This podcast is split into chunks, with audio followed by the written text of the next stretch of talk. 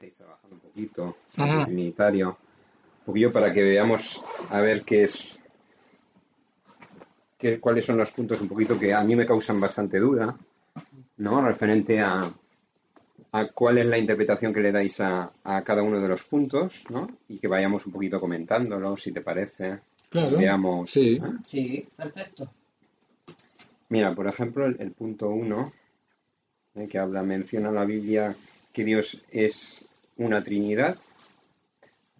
Aquí eh, pone la Biblia, solo menciona la palabra deidad, Colosenses 2.9, o divinidad, Hechos 17.29, pero los trinitarios invocan la palabra Trinidad, que no es, que no está en la Biblia. El concepto este de invocar la palabra Trinidad, eh, ¿a qué os referís con, con invocar? Ah, bueno, invocar, eh, bueno, es como cuando uno hace, ¿cómo se dice? Una oración o un Sí. canto, una alabanza a la Trinidad. Por ejemplo, hay varios himnos del, de la- del himnario adventista. ¿Sí? Por ejemplo, que ahorita recuerdo uno que dice, a la Trinidad entonemos canción. Entonces allí hay una invocación a la Trinidad. ¿Eso en el nuevo ah, himnario está? Eso está en el himnario adventista. el- el- en el nuevo aparece ese, ese himno que me dices de la Trinidad. Yo no lo sé. Sí, Bueno, si lo tiene allí lo podríamos buscar, ¿no? Pero sí lo conoce, ¿no? El- ese himno. No, no, no. No, es que lo lleva pregunto. pocos años, ¿eh? En la iglesia. Lleva pocos años. ¿En la iglesia o en el pastorado? Del pastorado y en la iglesia. Ah. Azucena, por favor, pásame la chaqueta. Esa gris que tienes aquí. Muchas gracias. Sí, yo quería hacer una, una pregunta. Hermano, eh, lo que pone este folletito, eh, yo a mí me, interese- me interesaría saber si vosotros creéis lo que creéis, no lo del folleto, sino vuestra opinión. La opinión, el tema aquí es eh, lo que creéis vosotros frente a, a lo que cree la Iglesia Adventista, porque sois todos adventistas, ¿no? Todos. Todos. Todos. Tú también, ¿no? Sí, sí, claro.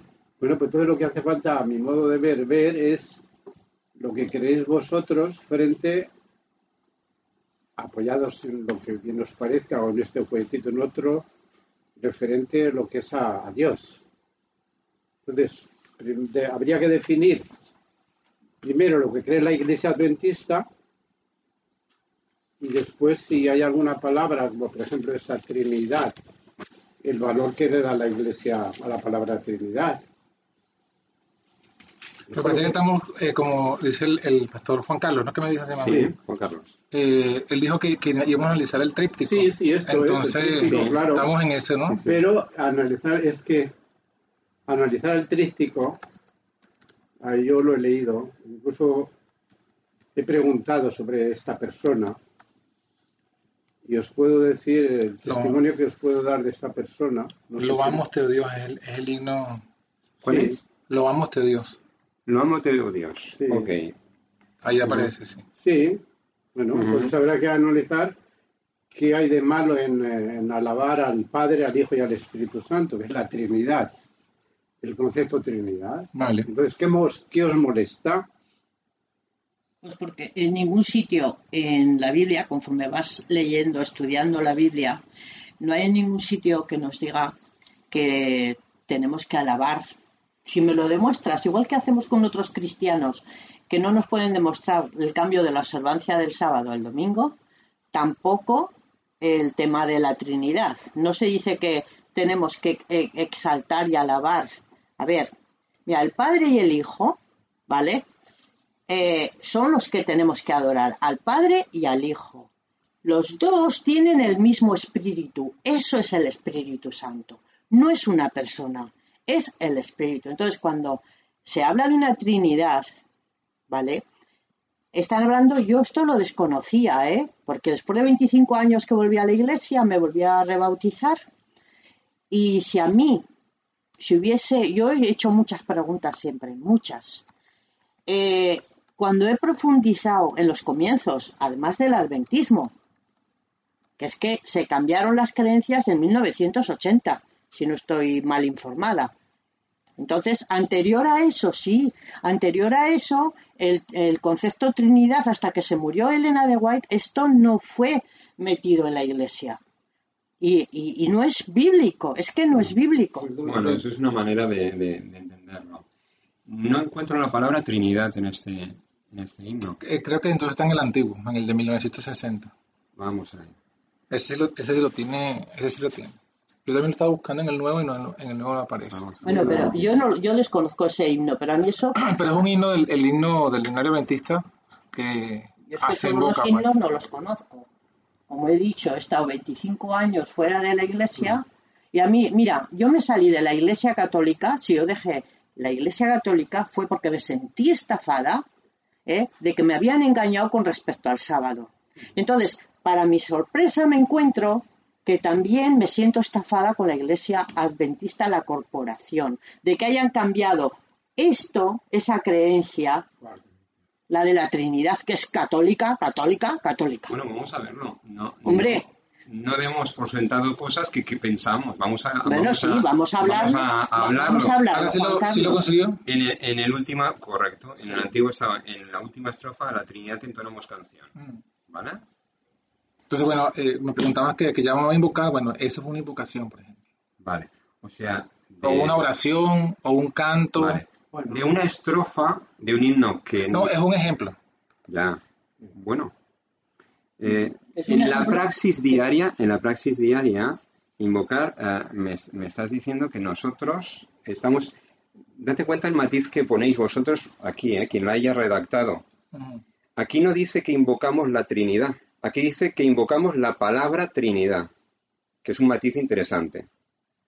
Bueno, pero la idea es la misma. O sea, la idea lo, lo que quiere señalar Los trinitarios invocan la palabra Trinidad. Exacto, que cuando invocan a Dios, Sí, es una palabra que ni siquiera eh, ni, ni utilizamos en nuestras predicaciones, Trinidad. Eh, cuando cogemos los- las, las 28 creencias fundamentales, se habla más de un Dios triuno, alguna vez Trinidad, pero de Pero ahí a decir que invocamos la palabra Trinidad es, yo creo, una idea un poquito exagerada. De bueno, entrada, ¿eh? lo acabas de ver en el himnario, ¿no? Que, que Sí, cuando se can- un himnario que ya no, ya no tenemos porque es antiguo, ya no usamos, usamos uno nuevo. Vale, pero digamos que en general esa ha sido la, la, la creencia moderna del- de, la iglesia adventista, o sea, eh, eh, cantar a la Trinidad. A la Trinidad entonemos canción. O sea, está allí, ¿no? ¿Cuántos, hin- ¿Cuántos himnos tenemos en el himnario? ¿Cuántos? Bastante, sí, bastante. Búscame otro que hable de, de la Trinidad. Bueno, no, Uno más. No, pero si es que, vamos a ver. no sabía que sí que íbamos a hablar de, los gimnasios, pero sí hay varios. No, lo digo porque aquí dice que invocamos la palabra Trinidad. Pero es lo y a mí me que... choca un poquito ese concepto porque en nuestro pensamiento, cuando oramos, no invocamos a la Trinidad. ¿eh? En las oraciones que hacemos, oramos al Padre, ¿verdad? Pedimos al Padre y al Hijo eh, que nos dirijan con el Espíritu Santo, ¿verdad? Pero es, este, este concepto de invocar la palabra Trinidad es como si para nosotros esa palabra fuera el sumum, ¿no? Como que lo pusiéramos por delante de Cristo. Bueno, lo que quiere, no decir, sea- lo no que quiere- cierta lo que la- quiere decir aquí realmente es que cuando se habla de Dios, se habla de, la- de Trinidad, se usa la palabra Trinidad para eh, referirse a Dios. Y eso no Pues es en bíblico. nuestras iglesias lo usamos bien poquito. No sé, no Pero, sé a qué iglesia pero, no- la- pero- pero, a, ver, no, yo no sé si el análisis es cuán poquito o cuán mucho se usa, pero se usa. Si, si se usa poquito, se usa. Sí, bueno, estoy de acuerdo. Mira, Entonces ya, se, ya tema- eh, ese es, la- ese es el, el- el objetivo del primer punto, de, de el señalar tema, el eso. tema es, eh, tenemos que, pienso yo, según estoy captando, aquí la hermana está diciendo que, en definitiva, si el Espíritu Santo no es Dios, No. Yo no he dicho eso, ¿eh? hablo, he enten- entendido mal entonces. Hombre, yo he dicho que el Espíritu Santo es el mismo Espíritu de Dios Padre y Dios Hijo, Vale, pero que, que Ah, tienen yo- el mismo Espíritu. yo quiero comprender para, No es una persona. yo- para poder opinar, yo quiero comprender vuestra creencia. Lo que yo quiero saber de vosotros es, ¿creéis que el Padre es Dios? Claro, ¿Creéis que Cristo es Dios? claro. ¿Y creéis que el Espíritu Santo es Dios? El El Espíritu Espíritu de Dios. Santo, el Espíritu de Dios es Dios, pero no lo separes. Es como, es como No, por ejemplo, tu pregunto, no, no, no. espíritu. Ponemos a otro Andrés aquí. No estoy argumentando, y no estoy argumentando, lo argumento vendrá después. Lo que yo estoy tratando es de comprenderos y ver qué creéis para Bueno, pero yo citar la Biblia. eh, Es el- que, y junto con su nombre es Andrés, ¿no? Andrés. Pastor Andrés. ¿Usted leyó el folleto este? Sí, lo leído. Bueno, aquí está un resumen de lo que de lo que estamos enseñando. Bueno, pero yo quiero ver, no lo del folleto. Mire, es- yo he preguntado por este señor. Mm. Yo estoy en un círculo pastoral de, de montones de pastores, hay unos 250 pastores de Norteamérica, Sudamérica, de toda Europa. Y hay un pastor que conoce a esta persona.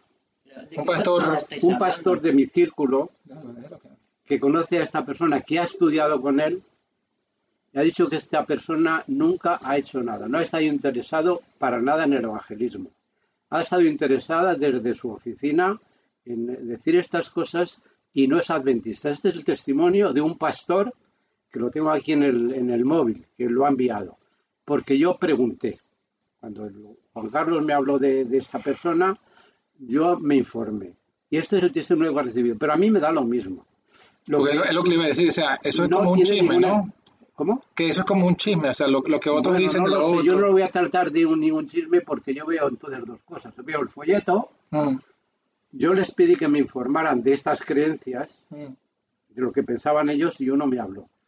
Yo no estoy interesado para nada en, en- En en difamar a nadie ni en la persona. Estoy interesado personalmente en vosotros. Lo que creéis y si podemos llegar realmente a orientarnos, del, bajo mi punto de vista, qué puedo aportar yo para eh, aportar luz si es posible. Y si no, pues nada. Yo lo que creo y defiendo con la Iglesia Adventista es que el Padre, el Creador, es Dios, que el Hijo es Dios, que se encarnó, que el Espíritu Santo también es Dios. Y esto lo puedo demostrar, lo puedo, de hecho tengo aquí un material que os puedo pasar después si queréis por un mail y ahí lo tenéis, tenéis todos los textos del Espíritu Santo. Hay más de 800 textos que podéis analizar y podéis llegar por, por vosotros mismos a la conclusión de que realmente el Espíritu Santo es una persona diferente del Padre y del Hijo. Pero los tres tienen el mismo espíritu. Entonces lo que se trata aquí, a mi modo de ver, es de ver las diferencias con las palabras, la semántica. Decir, por ejemplo, vale, la palabra Trinidad no está en, eh, En la Biblia, ni en el espíritu de profecía tampoco. ni en ningún lado, vale. Pero eso es igual, que esté o no esté. El concepto. El concepto de Trinidad, aunque difiera, pero difiere muy poco de la Iglesia Católica al nuestro.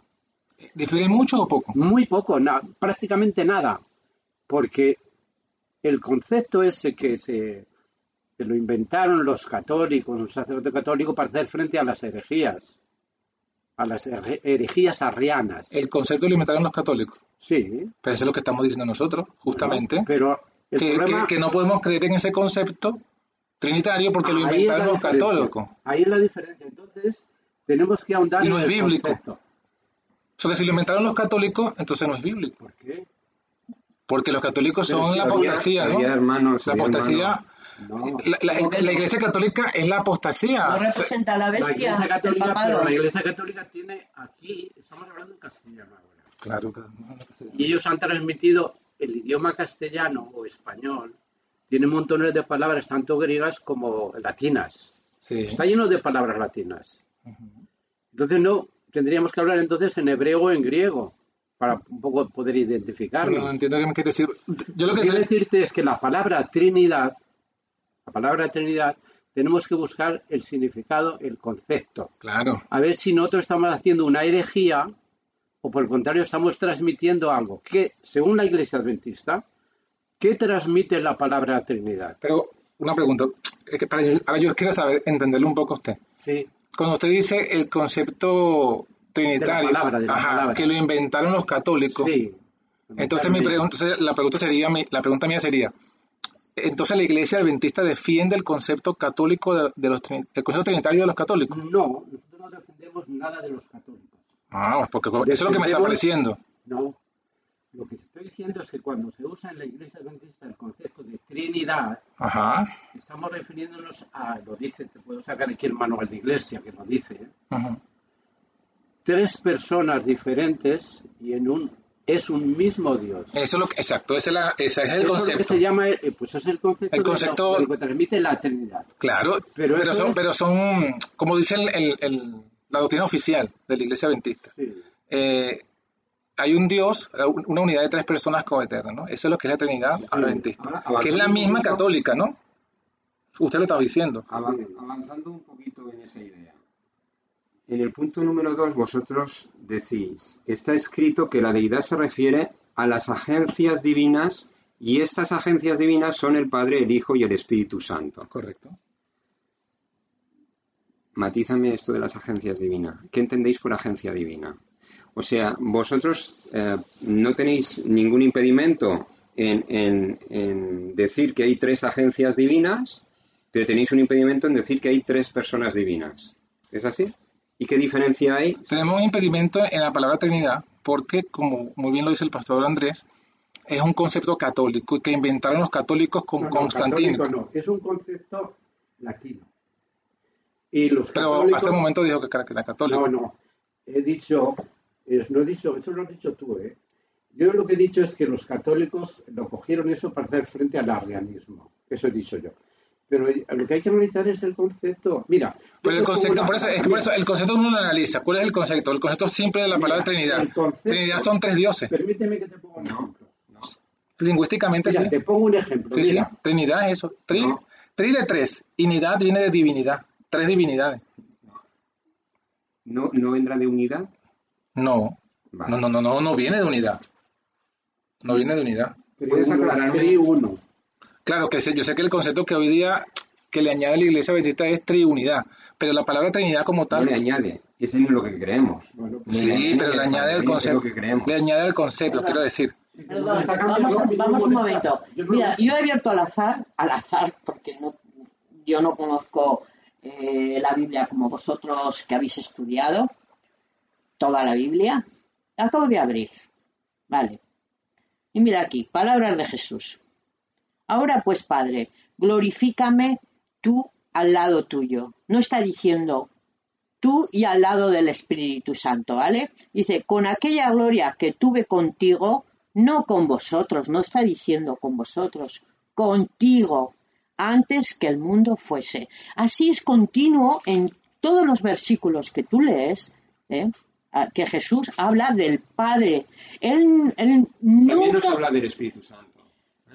¿Eh, Azucena? Y Te- luego lo abordaremos si tenemos tiempo. Vale, pero es que te digo que es que continuamente eh, es esto lo que dice la palabra de Dios. No tanto arrianismo y tanta historia. Jesús, el ¿Cómo Hijo, que cómo habla, como el Padre,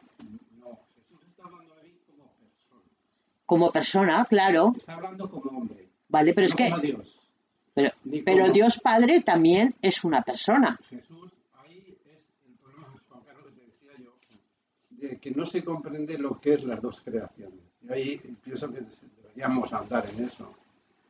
Pero a mí no me ha quedado claro ese matiz de agencia. Ni Bueno, Pero quieres, todo de la se lo agencia si explico, sí, se lo explico, sí. Eh, simplemente lo que les decía es que tenemos eh, incomodidad, como usted mismo lo menciona, en usar la palabra Trinidad, porque evidentemente no es bíblica, y nosotros además... como- Milenio es bíblico, encarnación es bíblica. bueno, ya, ya le contesto, ya le contesto. Pero déjame terminar la idea, ¿no? Sí, pero yo te digo eso ya de paso para que lo analices. Eso, ya, se lo- ya le contesto ese, ese análisis. Ajá, entonces, ajá, entonces fíjese, Trinidad no es bíblica, no lo usa el espíritu de profecía. Entonces uno, uno dice, bueno, este, ¿por qué si, el- si la palabra ya existía en los días de Elena de White y, y por supuesto era un, era un profeta de Dios, ¿por qué no usó nunca esa palabra? O sea, ¿por qué se cuidó de no usar esa palabra? Allá, hay- hay- allá hay un, un- un análisis que uno tiene que hacer. De todas maneras, ella sí que utiliza literalmente, refiriéndose al Espíritu Santo, la tercera persona de la deidad. claro, pero no usa Trinidad, que es lo que, es lo que estamos discutiendo Me ahorita, ¿no? parece muy bien, pero fíjate... Pero entonces, va, Pero punto por punto, punto por Ah, punto, vale, vale. punto por punto, porque si no, no nos volvemos aquí un 8, ¿no? Entonces, fíjense, claro, en ese punto, si no usa la palabra Trinidad, la profeta inspirada, ¿por qué debo yo insistir en usarla? Es una de las cosas que uno reflexiona, pero se usa. Poquito o mucho se usa. Es una palabra Se- entonces- en desuso, pero bueno, sigue. Ajá, entonces, ¿qué, qué otra cosa? Eh, la palabra milenio no está en la Biblia, pero sin embargo, volviendo al mismo tema, la hermana Joy sí usa la palabra milenio. Entonces, es lo que digo, o sea, tenemos cerca de nosotros un profeta que Dios usó, este, que, que, que trató, por Dios, o que Dios a través de ella actualizó un poco más la- el lenguaje de, de la revelación para nosotros que estamos en esta, en esta cultura y en esta época. Entonces, una palabra del milenio se la usó, pero la Trinidad no la usó. Entonces, ahí, ahí, hay, un, hay un algo allí, ¿no? Claro, pero sí la usó la profeta. Pa- Esa palabra sí la usó. Entonces. Bueno, que si, que si no la usó es porque la palabra trae un, un- un- trae, trae a- consigo un concepto que es extraño a la Biblia. Ese, ese es el punto. Bueno, esa es una interpretación que tú haces. Claro que es una es interpretación. Pero no es, no es, no es, eh, nuestra interpreta- o nuestra creencia no está basada únicamente en ese punto, porque aquí hay, vari- hay 20 puntos por lo menos en esta, Las en esta agencias divinas, ¿qué son? Entonces, las agencias divinas, bueno, se refiere simplemente a que nosotros no negamos, no negamos que hay Padre, Hijo y también hay Espíritu Santo. Hay Espíritu Santo. Entonces, pero no lo presenta la Biblia como un, como un, como de igual, o sea, por, ejemplo, como, lo- como la Iglesia Católica. La Iglesia Católica pone tres personas iguales. Cuando uno ve la, iconografía católica referencia a la Trinidad, ellos ponen un, padre, ponen un, hijo igual, idéntico en cuanto a la fisonomía, y ponen un Espíritu Santo, que llaman igual al Padre y al Hijo, un ser con, igual que, que ellos dos. Pues es lo que queremos la iglesia adventista. ¿Y en qué creéis vosotros? Bueno, pero si eso, eh, bueno, ese es el punto. Si, si eso es lo que cree, se cree hoy día la iglesia adventista, el punto es que cuando uno va a la Biblia, uno no, no encuentra eso. O sea, en la Biblia no hay nunca, nunca, nunca una aparición o una visión donde se vea al Padre, al Hijo y al Espíritu Santo como tres personas igualitas. Sí aparece el Espíritu Santo, por ejemplo, en el bautismo de Cristo, eso no hay duda, pero no aparece como una figura humana. Aparece como en forma de paloma. Es que cuando hablamos de persona, el adventismo no habla de figura humana. Pero ese es otro punto. Pero lo que yo, pero fíjate, yo lo que, lo que estoy respondiendo es porque él dice que eso es lo que creemos los adventistas. O sea, que, o sea si, si, si, me, si me está diciendo que creemos que son como No es la tres, icon- y- y- en la iconografía católica que presentan las tres. Eso no creemos nosotros. Lo que creemos es que eh, tú haces énfasis en, el- en los dogmas católicos. Claro, cuando tú estás citando los dogmas católicos yo los veo en la Biblia, yo los veo de diferente forma a lo que tú me estás diciendo. Bueno, pero eso es lo que estamos señalando, ¿no? Sí, pero eso conlleva muchísimo estudio, como te estoy diciendo, y otras cosas previas que yo pienso que ahí estáis fallando. Vale. Y claro, entonces yo trato de comprenderte, comprenderte lo que te digo, y trato de decirte lo que creemos. Claro, yo lo que estoy tratando de explicar aquí al pastor Juan Carlos, la pregunta que él me hizo en cuanto a las tres agencias. de. O sea, Sí, ¿por, sí. por ¿Qué diferencias veis entre las tres agencias? diferencia entre cada una de ellas o diferencia con Sí. referencia a la Trinidad? No, no, entre las tres. Apartemos un poquito la Trinidad, la palabra esa que, vamos, Bueno, ¿qué bueno, podemos pasar de la palabra Trinidad? Vamos, totalmente. A, a nosotros lo que más nos preocupa como adventistas, John, es quién es para vosotros el Dios Padre, quién es para vosotros el Dios Hijo y quién es para vosotros el Dios Espíritu Santo. Ahí, ahí. Eso es lo que nos preocupa. La palabra Trinidad, oye, como si la borran. de bórrala. Es que para nosotros no es importante. si no fuese ¿Tú importante, crees que es muy importante? Para nosotros la palabra Trinidad no tiene ninguna importancia. Pero entonces, si fuésemos, vamos a ver, yo digo esto, si, si fuese realmente consono esa de que no es importante, la borraríamos sin problema.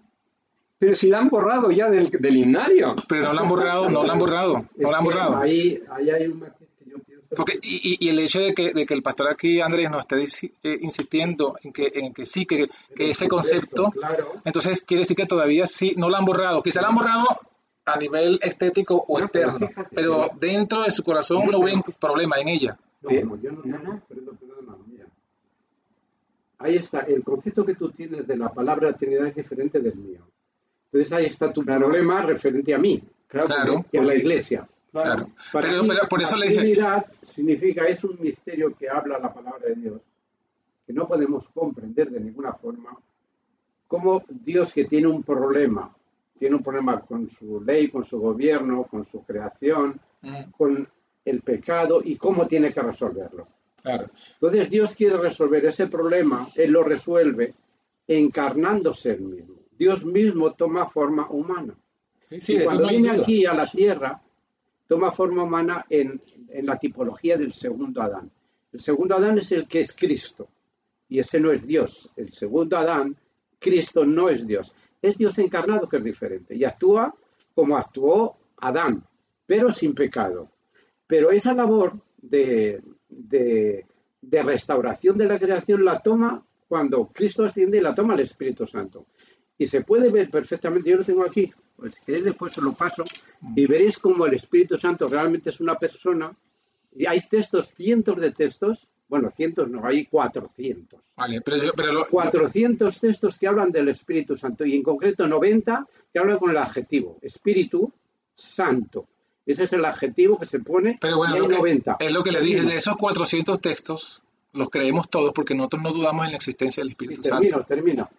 Lo que yo veo es que el el- yo quiero transmitir el concepto que yo he captado y que tiene la Iglesia de lo que es la Trinidad. La Pero el concepto lo hemos estudiado porque yo he- hemos estudiado lo- lo- lo- los escritos oficiales de la Iglesia Adventista. Sí, también lo he estudiado. Pues entonces, digamos que, no, que Pero ya, tú- ya sabemos ese concepto, el No, concepto no, adventista. No, no, no, porque estás discutiendo conmigo. Si Discutiendo sí, porque, porque, porque justamente el concepto que tiene la iglesia, el punto de este folleto Sí. y de lo que estamos diciendo. y y- y. Mira, la iglesia adventista, aquí tengo el manual y tengo otro libro, lo podemos y verás. El concepto y lo que transmite el dogma, que por cierto yo no lo hubiera incluido en, la- en las exigencias, pero esto ha sido debido a, las, eh, a que nos tratan como una secta y de alguna forma hemos querido ser representativo y tener una teología. Y lo han incluido la Iglesia Adventista dentro de la teología, poniendo la palabra esa Trinidad. Pero la Trinidad, esa palabra, tú la puedes buscar, la etimología, La he lo buscado. puedes ver. Vale, pues muy bien. ¿Qué significa? Significa tres en uno. No, es triunidad. Trinidad significa tres en uno. Triunidad, eso dice el, el Pero Trinidad significa tres, Bueno, di- tres que, que conforman un Dios. manual de Iglesia dice triuno. Habla de triuno. claro, pero lo, lo que yo quiero, a ver si me explico. eh, pastor. Déjame que termine, Ajá. termino. Yo lo que quiero transmitirte el concepto que yo entiendo de la doctrina adventista. La, la doctrina adventista habla de triuno, es decir, habla de que el Padre es Dios y es una persona, de que el Hijo es Dios y es una persona, y que el Espíritu eh, Santo es Dios y es una persona. Y que los tres unidos son un Dios. Y los tres no forman tres dioses, sino es solamente un, un- es una unidad. Bueno, una eso, unidad. eso es lo que yo sé que predica la Iglesia Adventista, Bueno, que es lo pues mismo, entonces- que es lo mismo que predica la Iglesia Católica en cuanto a ese tema. Exactamente lo mismo. Bueno, aquí, aquí decir Entonces no hay diferencia. Creemos en tres dioses, pone aquí. Y nosotros no creemos en tres dioses, creemos en un solo Dios. Pero ahí no habla de los adventistas, de los trinitarios. Padre, Ya, ya, pero padre, claro, padre, Al, al final, Dios al Padre, final- Dios Claro, son- Dios Espíritu con- a ver, contando, contando. Dios Padre es uno. Dios Padre, Dios Hijo dos. Dios Espíritu Santo tres. Son tres dioses. No, tres dioses no. Ahí está todo el- Perdona. El concepto. Perdona, perdona, perdona, un momentito. Sí, Vamos a sí, quitar el. Espíritu Santo. Dios Padre, Dios. Dios Hijo, Dios. Es que eso, eso es lo, que- lo- lo otro que voy a explicarle. Nosotros eh, no queremos, o sea, entendemos por la, por, la, por, la, por la Biblia, la experiencia de Jesús y por eh, lo que señala Elena de Joya en el Conflicto de los Siglos, que nuestra fe debe estar fundada en lo que está en la Biblia escrito. Escrito está. ¿no? Entonces, de hecho, eso yo lo aprendí en la iglesia adventista, cuando, cuando comencé. Entonces, ¿qué encuentro? Que, la, que, por ejemplo, ¿por qué me pongo la palabra Trinidad? Porque no está en la Biblia, o sea, no está escrito. Si no está escrito, no tengo por qué hacerlo profesión de mi fe, porque no está escrito. Lo mismo voy con el tema de la expresión Dios Hijo y Dios Espíritu Santo. Cuando te bautizaste, no se puso eso. No, lo- tú no hiciste profesión de fe en la Trinidad. Eso no te lo han quitado jamás. ¿Cómo? No entendí. Cuando tú te bautizaste, Ajá. los puntos, los 13 Los puntos de votos. profesión de fe, los votos, Ujú. ahí no aparece la palabra Trinidad. Jamás ha aparecido. En el mío sí. Tengo mi certificado bautismal y dice la Trinidad, ¿Ah, sí? Sí. ¿Y dónde te bautizaste? pero ya ese es otro tema. No, no, ¿dónde te bautizaste? Porque eso no pertenece a la, a la Pero fíjese, doctrina pero, ese es el pero ya que no he terminado la idea, no he es terminado la idea. pertenece a la doctrina adventista. Sí, pertenece, sí. No. Yo, yo Vamos tengo, a ver, yo eh, tengo en mi posesión el libro 27 creencias de los adventistas del séptimo día como el sello de 28. Apia. Por eso, ahora es 28, pero yo tengo el que es amarillo, el que era antes que este.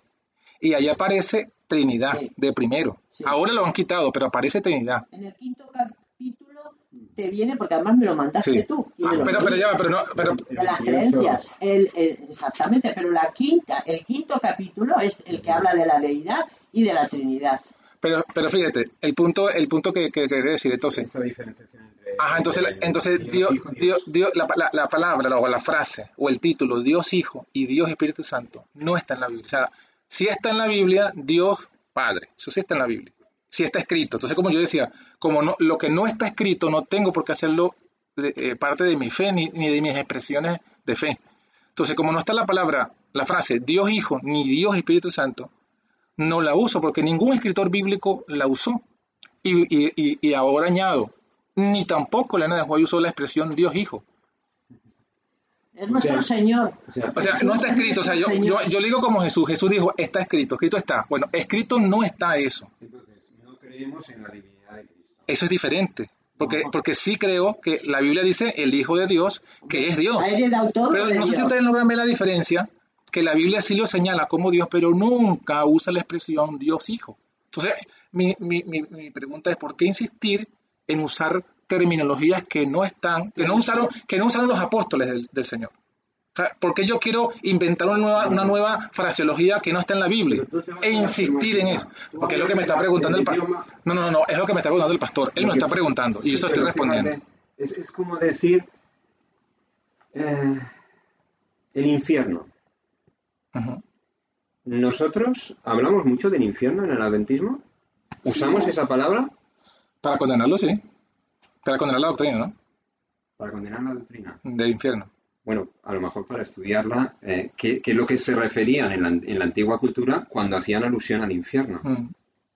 Cuando eh, eh, el que uses un vocablo o no lo, de- o, o no lo uses, mm, no te da ciencia exacta de que, de que exista esa realidad o no exista. Entonces, Dios Hijo no, no, no es Pero- mencionado literalmente, pero Jesús se manifiesta como, como el Dios encarnado. Claro, lo dice Juan 1.1. Pero, pero, pero ese es el punto, ese es el punto. Si tú, ¿Dónde está el problema? en no que- lo veo. Le repito, está el problema en que el Señor nos dejó ah, en la Biblia y en el Espíritu de Profecía que nuestra fe debe ser fundada en un escrito está. Entonces, Eh, eh, escrito no está esa frase. Bueno, pero, pero Jesús dejó Ahora- escrito que Él es Dios. Bueno, y yo lo digo. ¿Y, y, y por qué entonces? Si, entonces mi pregunta es, si tú lo ves igual, si tú ves que, si tú ves que Dios Hijo es lo mismo que Hijo de Dios, ¿por qué te, te angustia que yo no use la palabra Dios Hijo? No, no, pero si tú no, tú eres libre de usarla o no usarla. Pero fíjate, a lo que íbamos antes. Mm, Eh, Jesús es Dios. claro, es el Hijo de Dios y por tanto es Dios. Vale. Fue Y el Padre es Dios. Vale, vale, vale, sí. Y el Padre es Dios. Correcto. Entonces, ¿cuántos dioses hay? ¿Dos o uno? No, es que Jesús es Dios por herencia, porque es Hijo de Dios. como herencia. Sí. Se lo explico, se lo explico. Yo soy hijo de mi padre, ¿sí? Sí, Y como tal, mi padre es humano, ¿no? sí, Y yo también soy humano. claro. Pues, Somos dos humanos. y Jesús, Pero, pero, pero, pero el padre, mi padre es uno. Yo no tengo dos padres. Ni yo soy padre. Yo soy hijo. Bueno, así es la, así es la, el- la- la dinámica entre el padre y el hijo. Sí. pues no va a ser igual, igual. Sí, porque fue engendrado. Bueno, ¿eh? igual, igual, Igual, igual, igual, no no, no sé a qué te refieres tú. O sea, no sé de dónde tú ves la diferencia. Hombre, en que Jesús es el creador del universo. Fíjate claro. gran diferencia. Pero diferencia, o sea, Pero eso lo hace, ya va, ya va, una pregunta. Eso, eso lo hace mayor que el padre. No, no, igual. Lo hace igual, ni mayor ni menor. Para nosotros no Pero creemos en a- una ahora te, jerarquía ahora te pre- divina. Ah, pero ese es el punto. La Biblia sí habla de jerarquía divina. Y la Manajue también lo vamos dice. contexto. La Manajue también lo dice. Pero vamos a ver en qué contexto, ¿no? Bueno, todo tiene su contexto, pero lo dice. jerarquía divina. O sea, la, la jerarquía divina está en la Biblia y en el Espíritu de Profecía. Por supuesto que hay que estudiar todos los contextos, pero está. Así como, así como mi padre, es- es- es- a eso iba.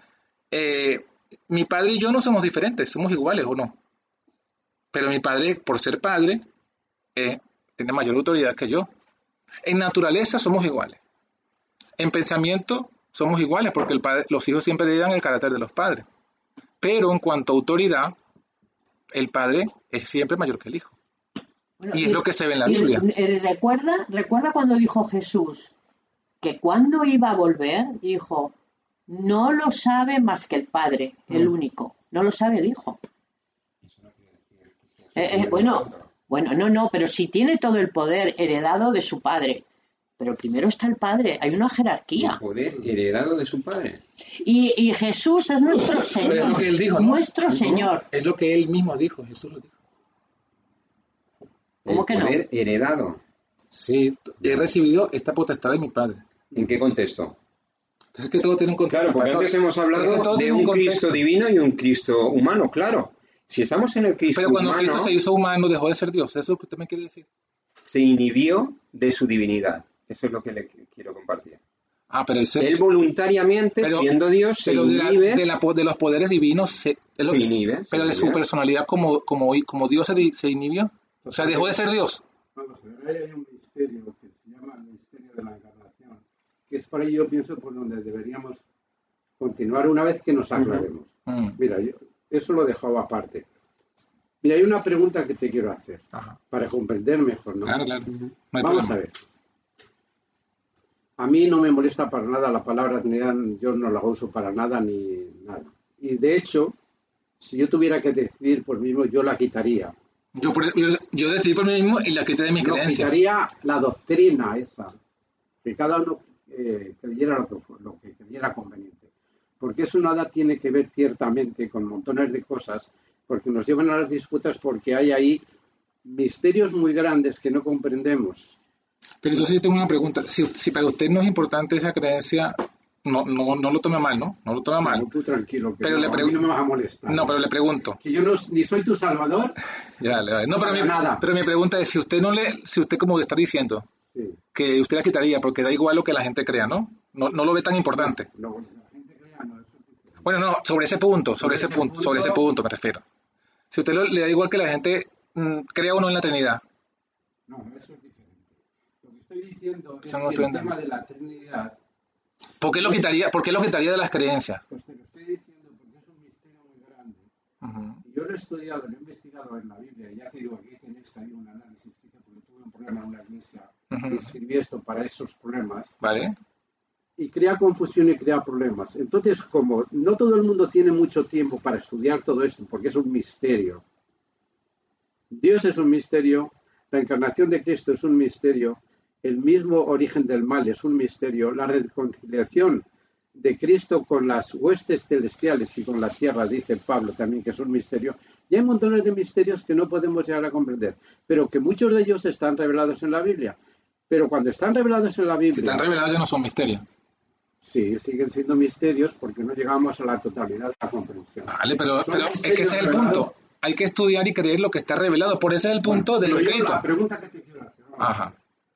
La pregunta. A ti, ¿en qué te molesta o qué añade o qué quita el tema de la, de la Trinidad? Poner Trinidad o poner eh, el concepto ahí está. Bueno, a ese, a ese es el punto, que la Trinidad, como se los dije al principio, la palabra, ¿no? Me refiero a que se pregunta sobre la palabra. La palabra Trinidad trae consigo un concepto. Además, cuando yo voy a expresar mi fe o voy a Pero evangelizar, ¿qué espera? Tú dime, voy a ¿tú eso. qué crees? Pues es Voy a eso que quiero comprender. Cuando voy a expresar mi fe a un católico para evangelizarlo. Y yo uso la palabra Trinidad, él va a entender que yo creo lo mismo que él cuando realmente no es lo que creo. ¿Por qué? Porque ¿Cuál cuando, es la diferencia entre lo que tú crees y lo que es católico? A mí me gustaría saberlo. Tras. bueno, lo que está aquí en el folleto, que se lo resumo, Sí, pero eso no lo entiendo. Ya lo he leído. son versículos, son versículos de la Biblia. Los conozco muy bien. Bueno, Los pero eso- analizado. Bueno, eso es lo que creemos, lo que está en la Biblia. Sí, pero tú dime, eh, yo, yo trato de comprenderte para de alguna forma opinar. La Biblia dice, ¿qué crees tú sobre el concepto ese y que cambia en ti en la fe adventista? bueno, O sea, la fe adventista, la fe adventista, creemos, la fe advent- creemos que Dios, el Padre es Dios, que Cristo es Dios, el Hijo, y que el Espíritu Santo es Dios. Y son tres personas diferentes. claro, pero esa es la fe adventista, esa es la ¿Qué fe, queremos? ¿Qué esa es la queremos? fe adventista hoy día. Pero cuando nosotros vamos a nuestras raíces originales, eh, me refiero, Olvídala eso. no Mira, puedo, olvi- ¿por no puedo olvidarlo, pero no puedo olvidarlo. Ese será tu problema, porque el mío yo cuando he estudiado la Pero me está preguntando No cuál es mi problema problema. con la Trinidad, le estoy Ahora, respondiendo. ¿qué se cree ahora? Y lo que hay- y lo No, no, yo tengo que creer lo que está en la Biblia. Claro. Y la Biblia me pero si dice, tú vas a ir a todos los errores que tenían los pioneros, no, pero yo no considero, pero es que yo no considero eso, o sea, porque yo- usted piensa que la yo profeta no creo lo que creían de... Pero le pregunto, pero le pregunto, ¿usted cree que la profeta tiene errores en su doctrina? Yo lo que te pregunto es lo que crees tú referente, o sea, tu concepto de Trinidad frente a la iglesia adventista. Para yo poder opinar. Nada más que eso te pido. O sea, si tú me comparas lo que creían, yo lo he estudiado, mira, me he metido, tengo dos másteres, ¿eh? y no me gusta, y entre ellos está justamente el rollo de los pioneros. Yo te puedo hablar de Wagner, de Johnny, de todos los conozco, todos, y los he traducido yo mismo. Y están eh, eh, por ahí danzando por mis, mis, traducciones. Y no estoy, hay montones de cosas que son buenas, de Wagner y de John, pero otras cosas son incorrectas. Pero esa es, su, esa es su, percepción y su evaluación, no es la que, yo tengo. Es que yo no evalúo lo, a las creencias de los demás. Yo evalúo mi creencia frente a la palabra de Dios. Claro, y, la, y la pregunta, entonces yo le pregunto, ¿y el espíritu de profecía no tiene para usted relevancia en su creencia? Mira, para mí el espíritu de la profecía lo he estudiado ampliamente también, en la Biblia y en el Edom. He estudiado todos sus libros. Y no solamente una vez, muchas veces. Y los que faltaban en inglés también los he estudiado. Vale, pero. y te digo que mira, para mí Elena de White es un profeta con la misma categoría que los demás profetas, que Isaías, Jeremías, Ezequiel, que tiene igual que todos. ¿Sabes por qué me dice? Porque todos, déjame que termine. Ajá. Porque todos recibieron el Espíritu Santo y todos hablaron en el nombre de Dios, por el Espíritu Santo. Perfecto. Entonces, ¿por qué me dice a mí, usted, que me olvide del pasado? Yo cuando hablo del pasado me refiero... Del pasado de las creencias, del pasado no, ¿eh? Bueno, pero... No, no, no, matizo, ¿eh? Lo que te olvidas es de, los errores, de las creencias de los pioneros. Pero, yo no, pero es que yo no, yo no estoy hablando de los errores de los pioneros, estoy hablando... Estás hablando, estás hablando de la Trinidad, de lo que querían los trinitarios. Pero Elena de White fue parte de los pioneros. Por ejemplo, de, de White, del, esposo de, del esposo del esposo de Elena de White. Creía errores pero, pero, yo no, pero, yo no, estoy hablando de Jaime White, estoy hablando de Elena de White, que también fue parte de los pioneros. Yo ya te he dicho lo que creo de ella. Bueno, pero también le estoy diciendo, yo voy hacia, o sea, como usted me dice a mí, que tengo que creer, porque todo esto, toda esta discusión de este momento vino, porque usted me dice que tengo que creer lo que la iglesia de hoy día cree. No. No, no, no, no, no, no. Estás confundiendo, estás poniendo matices que yo no he dicho. ¿Por qué no? Lo que te estoy diciendo es que lo que tú tienes que creer es lo que dice la palabra de Dios y no creer los errores de los adventistas pasados. Pues, un momento, bueno, eso es lo que te para moderar un poco. Un momento. Yo no conozco todos los escritos de Elena de White, pero déjame decirte, Andrés. A ver, yo soy muy, muy simple, no tan inteligente, no estoy. No, somos todos iguales. No, pero hermano. La, inteligencia de la señora pero, todos. Pero escúchame, pues a mí, para mí es tan simple leer Espíritu ¿Sabe lo que es un espíritu? ¿Como un fantasma, pues? Porque vosotros estáis diciendo que es una persona. Espíritu es otra cosa. Y luego no nos hemos parado a pensar ¿eh? lo que ocurrió en el cielo. En el cielo, cuando se reveló Lucifer, que aunque no entendamos, ¿qué quería Lucifer? ¿Qué quería Lucifer? Participar de la deidad. Y Dios Padre, pues le dijo, pues no, no, porque tú eres un ser creado. Mi hijo es engendrado no creado y no puedes tomar mm, ser partícipe de, del trono de Dios. No puedes. Entonces, ¿qué manera más sutil de engañar a la gente aquí en la tierra? En algún tiempo de, de la eternidad. Cítame un texto. Cítame un texto. Vamos allá. ¿Vamos a Sí, vamos a ver el texto. Vamos las Biblias. Venga. Miqueas 5. ¿Cuál has dicho? Miqueas. Miqueas 5.2. De verdad, fue engendrado en algún punto de la eternidad. No sabemos, eso es lo que no está explicado en la Biblia y no lo podemos entender, ¿vale? 2, por ejemplo, también. Hebreos capítulo 1. Y así, espera, espera, que iremos, iremos uno a uno, no así, no me digas porque yo no me lo sé de memoria. Vamos, a tampoco. 5, Miqueas 5.2. ¿No?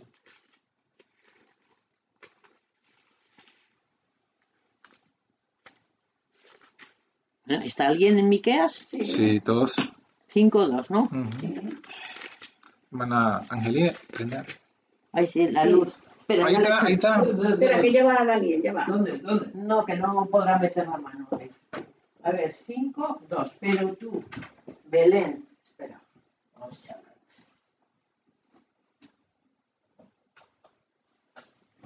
Gracias.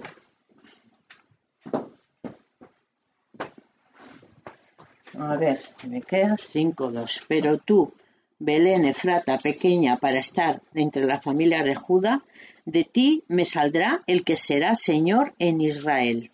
Y sus salidas son desde el principio, desde los días de la eternidad. Ahí. Yo te pregunto, hermana, ¿cómo interpretas este texto? ¿A qué se está refiriendo? A cuando fue engendrado. ¿Y cuándo fue engendrado? En los No, días de no. la eternidad. En la eternidad, en alguna parte de la eternidad. Eso no nos dice el 4 de junio o el 5, no nos da ese dato. No te lo puedo decir. Belén, Belén existía desde la eternidad.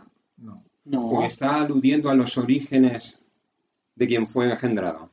Porque hay un punto seguido y dice, sus orígenes son desde el principio, desde los días de la eternidad. Correcto. Alude a, a que... Al origen de Cristo en la eternidad. De- no, o- a- al concepto de que es eterno, él ya, ya existía. O sea, No, no, una, una persona la- que desde- orígenes, orígenes. La palabra orígenes es que se originó en la eternidad. Claro. Sí, pero se está refiriendo, aquí ya te empezamos con los problemas. Ahora vamos a leer el Salmo 2 y veréis, y luego Hebreos después. A ver, Y bueno, claro, ya entonces nos estamos refiriendo, Es que por eso es hijo. Eh, Un hijo nace del padre. entonces, el- entonces igual que los católicos, No, los católicos no creen eso. entonces los católicos que dicen que entonces el padre tiene una mujer. No, no. Ahí pienso Y- yo, y pienso yo que está madre, diciendo. Y Dios tiene per- madre. perdóneme que lo corrija y le diga esto, pero o, o usted está diciendo una mentira o No, he dicho como los católicos. es que los católicos no dicen tampoco eso. No hay ninguna cita, de- no hay ningún católico que haya dicho jamás eso, de que, de que, de que Dios tiene una esposa que tiene una mujer. Sí, lo dice, lo dice no la Biblia. Lo dice la Biblia. Y los Que Dios tiene una mujer. Y los católicos Que Dios tiene una mujer. la madre de Dios es María. Eso dicen los católicos. No, no, no. Sí, sí. Pero no estamos hablando de eso, yo estoy hablando de que, de que Dios tiene una mujer en la eternidad. Eso es lo que está diciendo que dicen los católicos, que lo dicen, los católicos no dicen Mira, eso. En profecía, la Biblia dice por montones de sitios que Dios, Dios tiene una esposa. Pero no estamos hablando de profecía, estamos hablando de, de- de- No, de y- versículos Aquí literales. está hablando de profecía, está hablando de, de Belén, está hablando de engendrar al Mesías, está hablando del Mesías, Claro. que después lo cita el mismo Jesús y lo citan otros, los apóstoles. Claro, pero, pero aquí está diciendo que Jesús Fue engendrado. en la eternidad, sus orígenes en- son en los días de eternidad. El Salmo 2, y a ver cómo lo reconciliáis. A ver, Salmo 2, ¿qué punto? ¿O todo? No, es el versículo. Pero, pero fíjese, usted pidió un versículo que dijera eso y se lo dimos, Miqueas 5.2. Sí, pero la interpretación que hacéis. Pero es que no hay que interpretarlo, solamente leerlo y aceptarlo. El texto dice, Bueno, El 7. el texto así, dice, el texto así, dice, ¿eh? de ti me saldrá, de ti me saldrá el que será ahí, Señor en ahí Israel. dice que está engendrado por el Padre. Vamos a ver, se A lo, ver, se lo leo aquí. ¿Quién es, quién es Dios? Bueno, un momentito. Se lo leo, se lo Es que respondo. Si respondo. somos literales, cuidadito en qué momento somos literales y en qué momento dejamos de Sí, ser es que aquí está, se lo leo. Mas tú, Belén Efrata, pequeña para estar entre los millares de Judá, de ti me saldrá. ¿Quién es el me? Futuro. Sí, sí, pero ¿quién es el me? Porque él pregunta aquí el pastor que si habla de Dios. ¿Quién es el quién, quién está diciendo esto? Ahí dice, él me saldrá. Sí. ¿Quién lo está diciendo? Dios, ¿no? Vamos a ver. El Espíritu de Dios. Está hablando Dios allí. Ah, y entonces, ¿por qué en Mateo le dice el ángel a María? No la tercera persona, el Espíritu de Dios. No, no, el Espíritu Santo será el que concebirá a María. La María será concebida por el Espíritu Santo. Correcto. Entonces, entonces, la- entonces, usted está viendo algo interesante, muy bien. Entonces, ¿quién es el Padre de Cristo? ¿El Padre o el Espíritu Santo? O sea que María es concebida María no, Jesús, ella concibió al Hijo de Dios. Sí. Ella ha concebido ¿eh? y, y es del Espíritu Santo. Claro, correcto. Entonces, ¿quién es el Padre de Cristo? Con el poder según, del ese según versículo, ¿quién es el Padre de Cristo? No, pero ahí dice quién lo va a engendrar. ¿Quién lo engendró? Por el Espíritu Santo. No, no dice por dice del Espíritu Santo es. Lo dice en Lucas, claro. No, pero está leyendo Mateo. Sí. Pero es igual, lo, Lucas lo dice lo mismo. en la que- Entonces, entonces ¿quién es el que engendró? El Padre, ¿no? engendra en María es el Espíritu Santo. no Correcto. Entonces, ¿quién es el Padre de Cristo? ¿El Espíritu o, o el Padre? No, ¿O tiene esa- dos padres? Es que esa fórmula la pones tú. ¿Por qué pones esa fórmula? Porque desplazas al Espíritu Santo No, no lo parte de la desplazo. divinidad que actúa No lo en la desplazo. encarnación. No lo de- desplazo. de- Lo, lo que, lo que estoy mostrando es que la Biblia, cuando la, la entendemos toda como un, como un todo, nos muestra que el Espíritu Santo es el Espíritu de Dios. Y por tanto, Exacto. cuando, por ejemplo, si yo digo, el espíritu de John hizo tal cosa, todo el mundo va a saber que lo hice yo, no que lo hizo otra persona. Vamos a otro texto. Entonces Miqueas dice, Si eso es así, si eso es así, si nosotros no tenemos ningún impedimento en pensar que el Espíritu del Padre, del Hijo y del Espíritu Santo están unidos en un solo espíritu. pero es que Ahí no, no hay no, ya va, ahí lo último no es bíblico. El espíritu del Pues- Espíritu Santo no existe. Vamos a ver, y entonces vamos a ver por qué Juan dice Pero- Juan 14. El espíritu, el espíritu ¿qué dice del? Espíritu Santo no existe. Bueno, No hay ningún versículo que diga eso. Hay, hay varias acepciones para, para el vocablo espíritu. Sí, el sí. Espíritu Santo no para nosotros, bíblicamente, es la tercera persona divinidad. Bíblicamente. No, bíblicamente no. La, la frase tercera persona no gusta en la Biblia. Está en el espíritu de profecía. Pero no está en la Biblia. Está hablando bíblicamente. Bueno, Bueno, montones de palabras semáticamente vamos, no vamos, no, no estamos hablando de la literalidad. Es que tú te estás cogiendo siempre a la Pero literalidad. es que eso es lo que me enseña a mí el espíritu de profecía. La Biblia debe entenderse No, como no, se lee. Sí, sí, espíritu de los siglos. No La. Biblia debe entenderse como se lee. Otra cosa, otra cosa que quiero aclarar. Mira, Elena de White no es el espíritu de la profecía. Vale, pero esa no, está- no es la discusión de ahorita. Pero ¿tuvo ella el espíritu de profecía o no lo tuvo? Eso. Bueno, ya está. Y, y lo que ella escribió, ¿lo escribió por el espíritu de profecía o no? Entonces cuando yo digo, el espíritu de profecía dice tal cosa, estoy equivocado diciendo Y eso. cuando dices el espíritu de la profecía, vale, sí, el espíritu de la profecía a través de Elena de White. Vale, pero entonces no estoy equivocado. No hay, no hay, no hay necesidad de corrección Lo que no puedes hacer es eh, citar palabras que han sido traducidas del inglés aquí al castellano, o ella mismo que ha utilizado un vocabulario humano para transmitir ideas y conceptos. Pero es que la Biblia también tiene, la Biblia toda está escrita en vocablos humanos, porque no son, eso no es la palabra, eso no es el vocablo de Dios. Sin ninguna palabra. Excepto los diez mandamientos Ahí que no se escribió ni, una- ni los diez mandamientos tampoco, no hay ni una sola palabra de Dios. Los diez mandamientos, Escrita los diez mandamientos. ¿no? Sí, lo escribió Dios con su propio dedo. Así, los puso él allí, en el, en el hebreo los puso él. En las tablas de piedra lo Ahí, puso. ¿dónde están las tablas? Pero eso, pero eso lo escribió él, lo, redactó Dios. Son vocablos de Dios. ¿Y quién ha transmitido eso- esos diez mandamientos a- aquí, a estas Biblias? Pero- en hebreo, ¿quién las transmitió? A ver, los diez mandamientos Sí. los escribió Dios mismo con En su dos- dedo, en- en dos tablas. Vale. Y con la misma, y, y esos mismos vocablos se, se colocaron en la ¿Y Biblia. quién los colocó? Moisés, obviamente. Claro. Pero, pero, pero, pero los copió de, de los diez mandamientos. Pero es que de la misma forma. A ver, Moisés- vamos a ver entonces, ya que, ya que me estaba discutiendo eso, que no era es otro que, tema. Es verdad, tú estás transmitiendo ideas. Mira, aquí en la Biblia no hay Juan ni, 14. Lo tengo. ni Pero no, pero no son, yo no estoy transmitiendo idea. ni Eh, una sola palabra de Dios, ni una. bueno, se lo voy a leer, Y él haya escrito, ¿eh? Se lo voy a leer entonces. No, no, pero permíteme, porque, porque están diciendo esto y, y- y vamos Se a, nos puede ir. claro, vamos a leer esto. Estoy en Juan 14. Conflicto de los siglos, conflicto de los siglos. Yo voy a leer conflicto de los siglos, Elena de White, ¿no? Este, hay una parte aquí, página 10, introducción.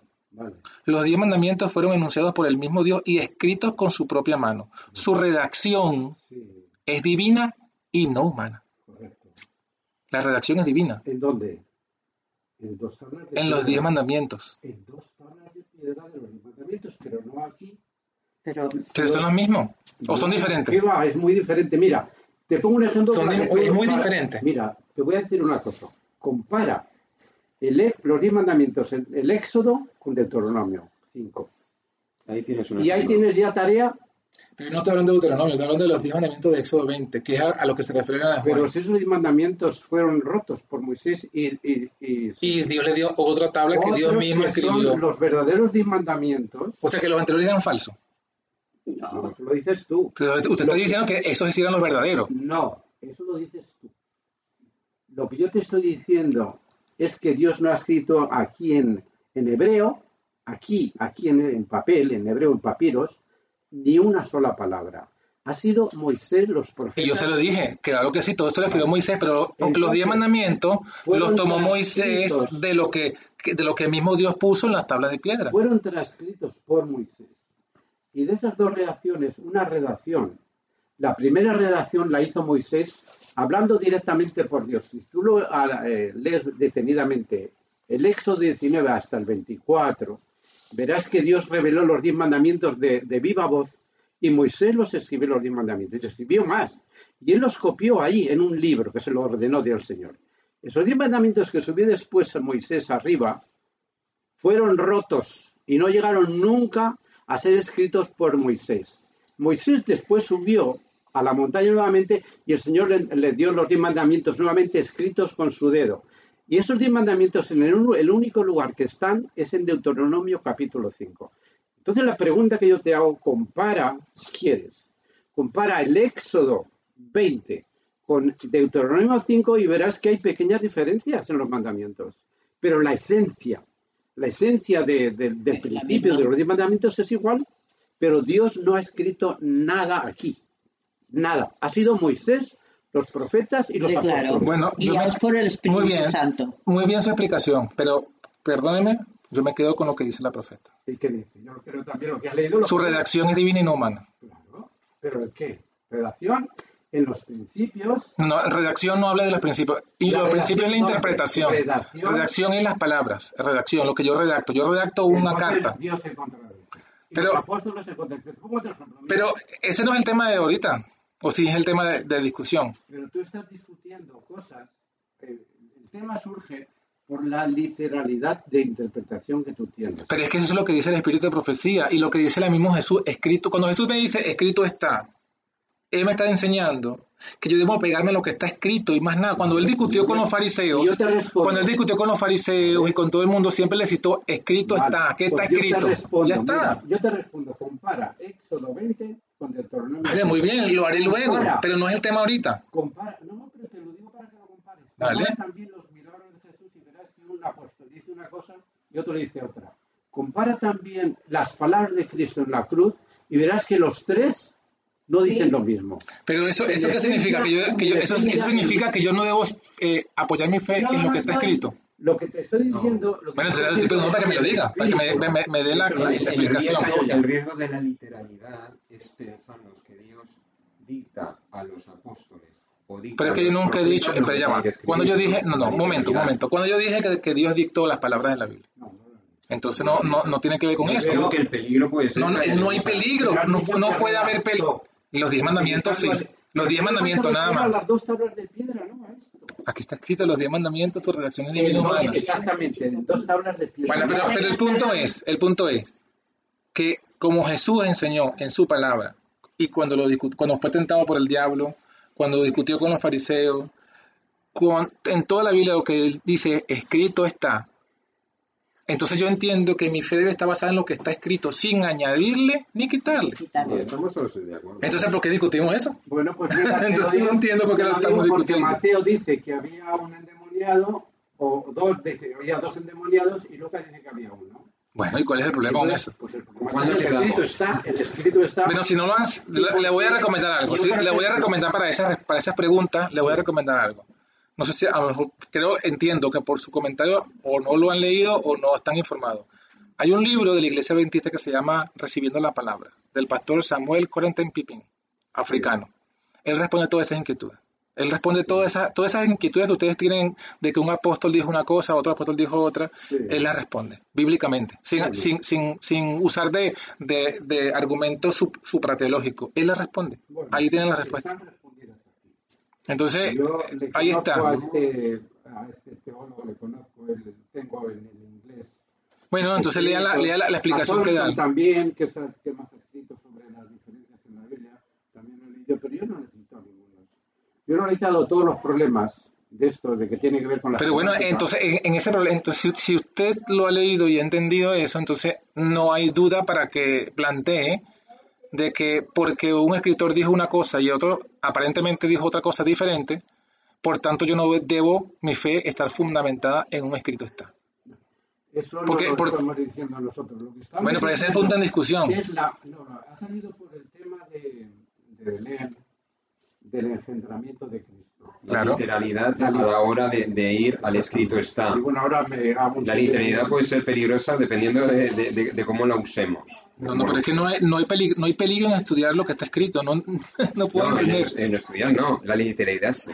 ¿Qué pasa con Juan? Vamos a Juan. Aquí hay un punto que también decís, ah, como que solo hay un portavoz de la divinidad que es Cristo. Sí. El Espíritu Santo no es portavoz de la divinidad.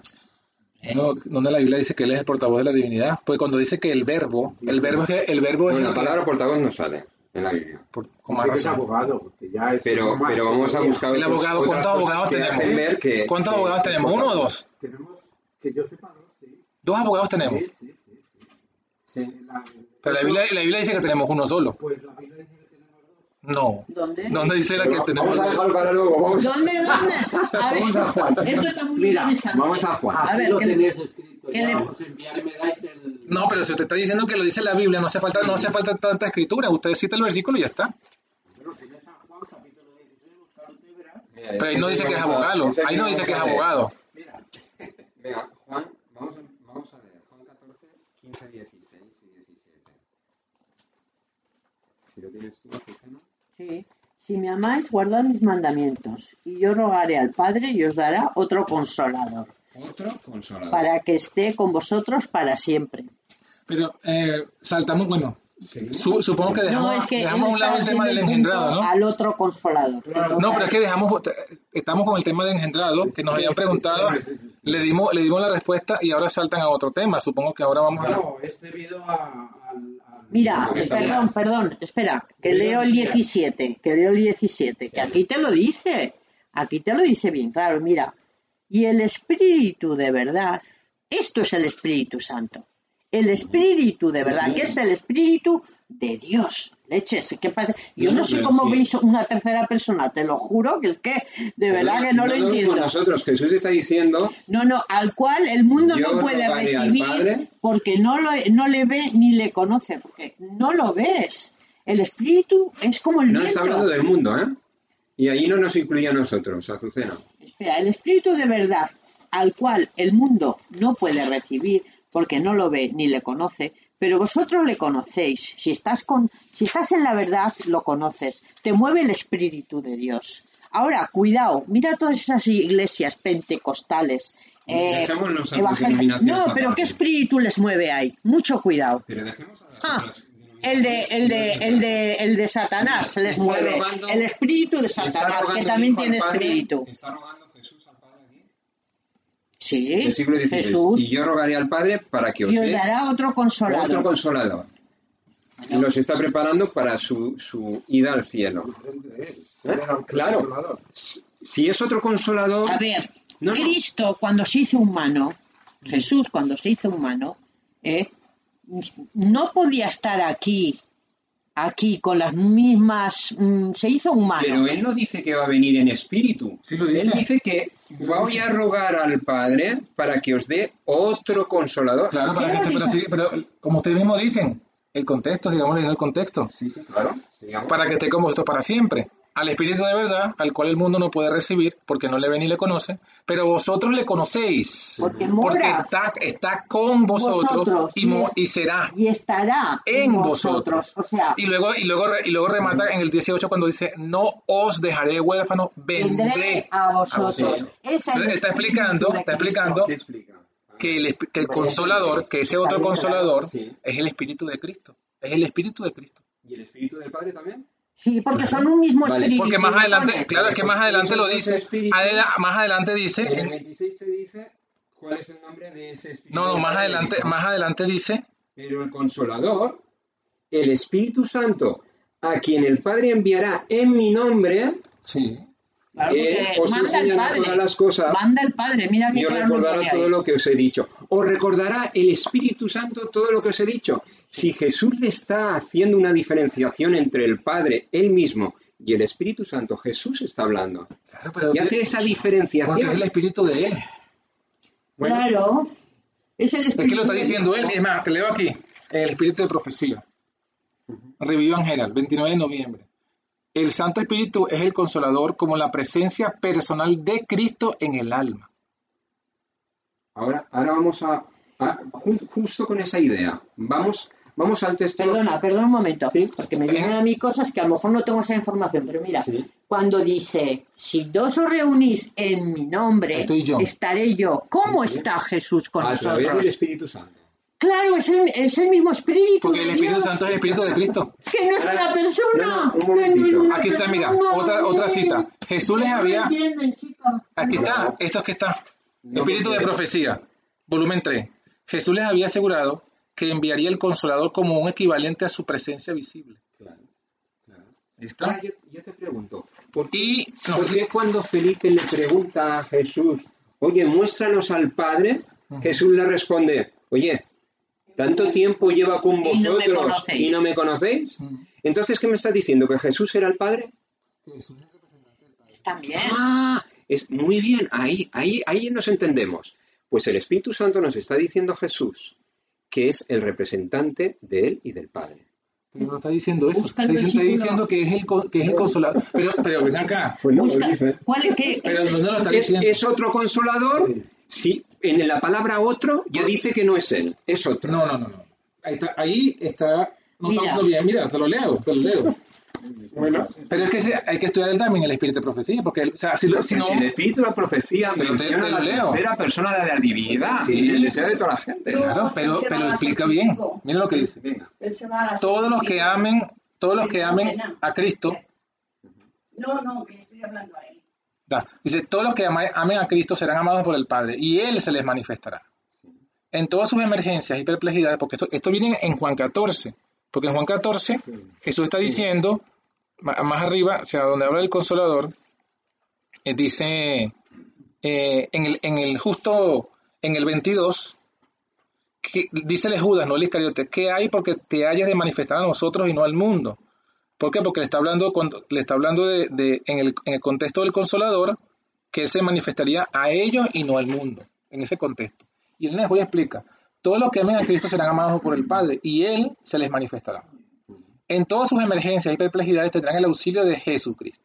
Que Cristo se les manifestara y, al mismo, y que al mismo tiempo fuera invisible para el mundo, era un misterio para los discípulos. No podían entender las palabras de Cristo en su sentido espiritual. O sea que aquí Jesús está hablando en un sentido espiritual, en Juan 14. Estaban pensando en una manifestación externa y visible. No podían entender el hecho de que podían gozar de la presencia de Cristo mientras éste fuera invisible para el mundo. No podían entender el significado de una manifestación espiritual. Entonces, entonces el, es- aquí está diciendo ella que el Espíritu Santo es Cristo en sentido espiritual. Es Cristo, es, es porque es el Espíritu de Él. No es otra persona. Es el Espíritu de Él. Es el representante de él y del Padre. Pero es por- porque es el Espíritu de ambos. Por eso. Es el mismo espíritu. ¿Dónde Porque- está ese versículo porque- porque es un que único pone, Dios. que, pone que, que los dos tienen el mismo espíritu? Romanos 8. Romanos 8. Sí. Claro, es que ahí no hay discusión, todos sabemos que tienen Bueno, el pero, mismo espíritu. pero, un- pero el espíritu de Dios es como el espíritu de John. El espíritu de John y John no son dos personas. Sin embargo, Pablo usa, hablando de su espíritu, él usa eh, eh, palabras que podrían malentenderse si no entendemos el concepto de lo que es un espíritu. Cuando Pablo dice, por ejemplo, a la iglesia de Corinto, reunidos vosotros y mi espíritu. Quiere decir entonces que el espíritu de Pablo se le salía donde él estaba y iba hasta la iglesia de Corinto. Se- Ah, entonces, entonces ¿qué está diciendo Pablo allí? Porque pareciera que está diciendo eso. Ah, muy bien. Y lo- y Entonces, entonces está los hablando. creyentes de la Biblia no nos permite creer en eso. Vale, entonces porque entonces estamos ahí estamos viendo una frase, una frase que parece que fuese, que parece que fuese que dijera eso, pero no está diciendo eso. O cuando Pablo, por ejemplo, dice, habla eh, que Pablo se refiere a él mismo y, al- y a los cristianos como si fuéramos dos hombres. Dice, en tanto que el hombre eh, exterior se, se va degradando, el hombre, el hombre interno se renueva de día en día. Y esa obra de renovarse de día en día, ¿quién la hace? Entonces, el punto es, el Pero punto no es, una persona. no, pero ya va, ya va. Vale. El, punto, el punto es, el punto es que, que habla de dos hombres. Una persona, que es el cristiano, tiene un hombre externo y un hombre interno, Exacto. Pero no son literales. Porque si no estaríamos hablando entonces de que son dos personas y sabemos que es una persona. Entonces la Biblia usa esa, esa, Está esa, hablando- esa ter- está- esa está terminología. hablando de la dimensión carnal y la dimensión espiritual. Correcto, pero no, pero la dimensión carnal no es una persona, ni la dimensión espiritual es otra persona. Son ambas dimensiones, son Ah, parte de una misma persona. misma persona Entonces, lo, que- lo ¿en que quiero, momento? lo que quiero yo decir es que el espíritu, la Biblia habla del espíritu de Dios, el espíritu de Cristo. Por eso es que usa esa. Y el Espíritu Santo también. Claro. Pero nunca hay, no hay un versículo que diga el Espíritu del Espíritu Santo. No existe. No existe ese versículo. Porque sería una redundancia, ¿no? No, es que no, no, no, no, es una Eh. redundancia, porque cuando yo, te, te lo explico de nuevo, cuando yo hablo del espíritu de John, cuando yo hablo de John, estoy hablando de John como un todo. Cuando yo hablo del espíritu de John, me estoy hablando de una parte de John. ¿Sí? Entonces, pero aunque el espíritu de John es parte de John, no es otro John, no es otra persona. Entonces, la personalidad. entonces el espíritu de Dios es parte de Dios, porque es la naturaleza espiritual de Dios pero no es otra otra persona, no es otro Dios, no es otro Cristo. Y cuando dice la palabra de Dios que el Espíritu hasta por nuestras oraciones, Se lo explico, aquí está, el espíritu de profecía, el hermano Joya le explicó todo. claro, es que fijaros, Lo leo, lo leo. Vamos a ver la explicación que da la hermana Juárez, porque si no sabíamos esto, hay que estudiarlo, ¿no? Mira, palabra de vida del gran maestro, página 103. No solamente debemos orar en el nombre de Cristo, sino por la inspiración del Espíritu Santo. Esto explica lo que significa el pasaje que el mismo Espíritu intercede por nosotros con gemidos indecibles. Dios se deleita en contestar tal oración. Cuando con fervor e intensidad expresa una oración, en el- expresamos una oración en el nombre de Cristo, hay en esa misma intensidad una, prenda de Dios que nos asegura que Él está por contestar nuestra oración mucho más abundantemente de lo que pedimos o entendemos. O sea, aquí ya está explicando el texto. Esto explica. ¿Qué es lo que explica el significado de esa, de frase? Bueno, yo lo entiendo una manera y tú de otra, obviamente. Bueno, claro que lo explica. Aquí no está diciendo que, la, que, que, que cuando el Espíritu Santo pide por nosotros, es una persona intercediendo como Cristo en el santuario celestial. Está diciendo que debemos orar bajo la inspiración del Espíritu Santo. ¿Y qué es la inspiración del Espíritu Santo? Lo dice ella misma en el, en el mensaje Selecto tomo 1, capítulo 1. Ella dice que la, que la inspiración es que la persona está imbuida con pensamientos de Dios. No es que está otra persona Hablando hablando él. en, No. en lugar, eh, a favor de él ante otra, ante otra persona, porque eso es la intercesión. La intercesión de Cristo es que él, que es una persona, se para delante del Padre, que es otra persona, y pide con, ah, con palabras y habla a favor de nosotros. Esa es la intercesión. ¿Por qué, Entonces el Espíritu Santo no hace eso. por qué crees que la palabra de Dios una y otra vez le da atributos personales al Espíritu Santo? por la misma razón que se la da, por ejemplo, en la Biblia. Cuando la, la Biblia dice, eh, Jesús dice de la Biblia, en Juan 5:39, escudriñad las escrituras porque ellas son las que dan testimonio de mí. Entonces, eso es un atributo personal que le está dando Jesús a la Biblia, le está usando el pronombre personal ellas. Y testimonio, o sea, que da testimonio, o sea, que, que- es lo mismo que se dice del Espíritu. Él dice que el Espíritu da testimonio de nuestro Espíritu. Bueno, pero lo mismo hace la Biblia.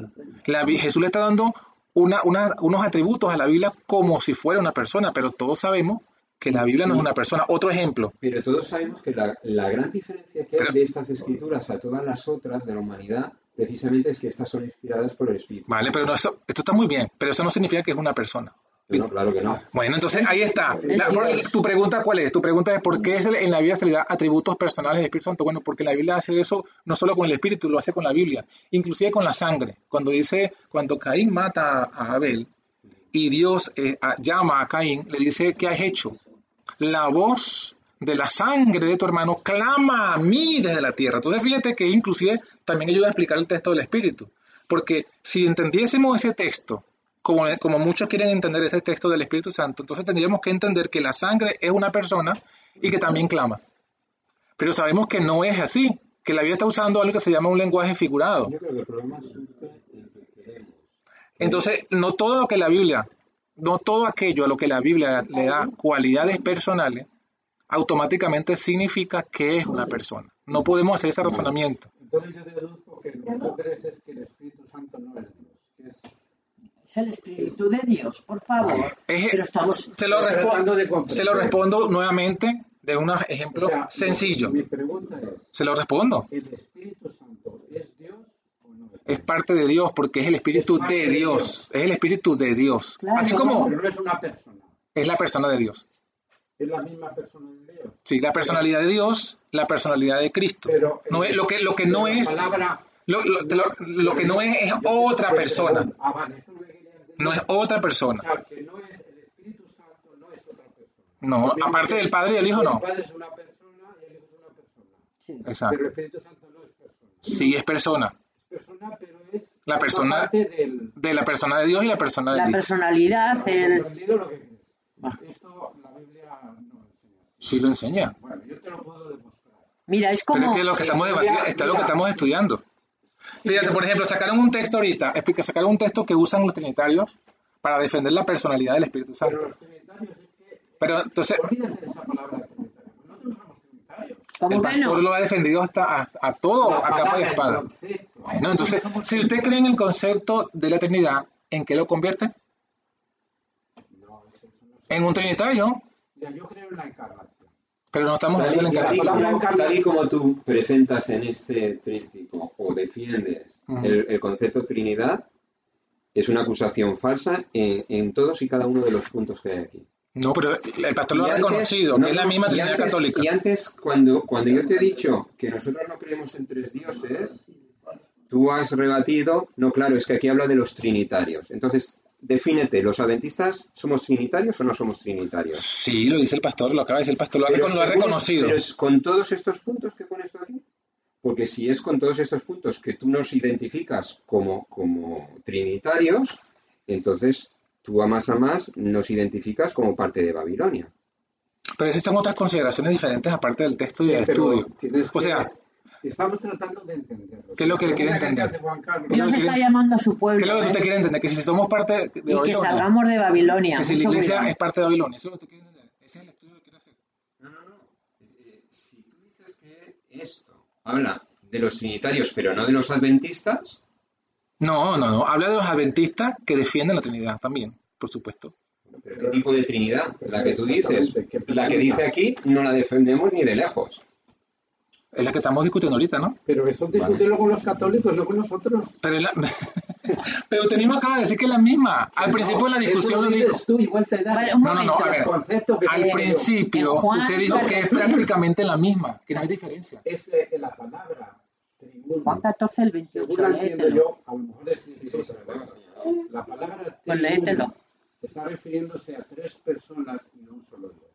Ese es el concepto que transmite la Iglesia Católica y transmite la, pala- la, la palabra. Entonces, me- pero entonces palabra ve que me está diciendo que sí, que es el mismo concepto No, que, que tienen. La palabra latina, no, lo- la Iglesia Católica puede creer lo que quiera. La palabra latina indica que son tres personas y un tres personas y un solo Dios. Esto es lo que creemos la Iglesia Adventista. Pues no, Ahora, que lea el 28. Juan Pero 14, si no pasa 28. nada, hermana, porque no, no, no, es que Mira. eh, ha sido curioso. la creencia No, pero es que lo dice la palabra de Dios. Vamos, todas las religiones están basadas en la Biblia. Todas. Y resulta no, que, que cada... A ver, sí, pero resulta, a mí me hace gracia, igual que el resto de otras religiones, no guardan el sábado, porque lo, solo hacen a su manera y como les interesa. Todo para estar unidos con la bestia. Mucho cuidado, ¿eh? Que la bestia es el papado. Y, y hablemos, llamemos a cada cosa por su nombre. Entonces, no nos gusta que nos comparen con ellos, pero resulta que estamos defendiendo las mismas creencias que nos han inculcado ellos. Sí, la Trinidad, sí, hijo mío. Sí, la Trinidad. la sí. Léete el 28. Quita, Que antes habéis dicho, estáis decir diciendo, Trinidad, perdona, Andrés, La palabra divinidad. si Andrés, quieres, Andrés, déjame a mí hablar un poquito, que no he hablado nada. Sí, pero es que dices cosas Que digo que cosas la que... Iglesia Adventista no defiende. Bueno, vamos a ver. Eh, yo, por lo que hemos estado hablando aquí, ¿eh? ¿Vale? Eh, habéis dicho de que, de que son tres dioses en uno, No, eso lo dices tú. ¿no? O algo así parecido. No, que no, que no, que No no. creemos en tres dioses. Y, Tres personas. y un hablan solo de- Dios. y un Solo Dios. Dios. Y un solo Pero Dios. ¿quién es ese único Dios? ¿Quién Son es? tres personas, pero ¿quién es ese único ¿Cuál Dios? es un Dios? misterio que no está No, Ah, si no, está explicado. no es No, no, si está explicado. Lea 1 Corintios 8.6. Sí, ahora, mira, yo no conozco todo eso. Ya te digo que está aquí. Que tú este problema que estamos Hermanos, lo que queremos es que salgáis de Babilonia, de verdad te lo digo. ¿Cómo? En serio. ¿Para qué grupo? Queremos, estamos orando por todos los hermanos, no, no solo por, de verdad, ¿eh? ¿Pero qué dice 1 Corintios 8.6? ¿Qué- ¿Cómo usted entiende el 1 Corintios 8.6 cuando Pablo dice, para nosotros hay, no hay más que un solo Dios, el Padre? No dice, o sea, ese, fíjese, fíjese, fíjese el ¿Me punto. permites que yo te lo explique? Vale, pero déjeme terminar la, la idea y la pregunta. puedo explicar. Déjeme terminar la idea y la pregunta. Fíjese. la iglesia adventista, en su posición oficial, que está en el manual, dice, hay un solo Dios, una unidad de tres personas coeternas. Entonces, según esa redacción, para la iglesia adventista, Dios es una unidad de tres personas. Eso es lo que es Dios. Bueno, no hay, no hay ni un solo versículo que defina a Dios así, ni uno. Porque los textos que sí están escritos en la Biblia, lo que sí están escritos, dice, eh, para nos, fíjate que una redacción parecida, dice Pablo, para nosotros hay un solo Dios, el Padre. Pablo no dice, para nosotros hay un solo Dios, una unidad de tres personas. Entonces, allí, a ese punto es que estamos. Eh, en esa redacción no está escrita en la Biblia. Esa creencia no está escrita en la Biblia. Tendrías que, bueno, ya te digo, tú me das el yo te envío cuando lo analices lo que yo he escrito aquí y analices el Padre. Pero usted, usted ha escrito algo diferente a lo que ha escrito el resto No, de los teólogos de la iglesia. Mira, yo no interpreto. Yo cito aquí montones de textos, entre ellos los 800 textos que hablan del Espíritu y del Espíritu Santo. Y no he puesto todos. He puesto Sí, pero mi pregunta es, ¿usted ha, ha escrito algo diferente a lo que dicen los teólogos de la iglesia adventista? Los, por ejemplo, Ángel Manuel Los Rodríguez. teólogos no, la doctrina que es diferente. Los Sí, pero son teólogos, ¿no? Bueno, pero es que Bueno. eh, Primera de diciendo- Corintios 8.6 me ha Sí, dicho. sí. Vamos, vamos a buscar.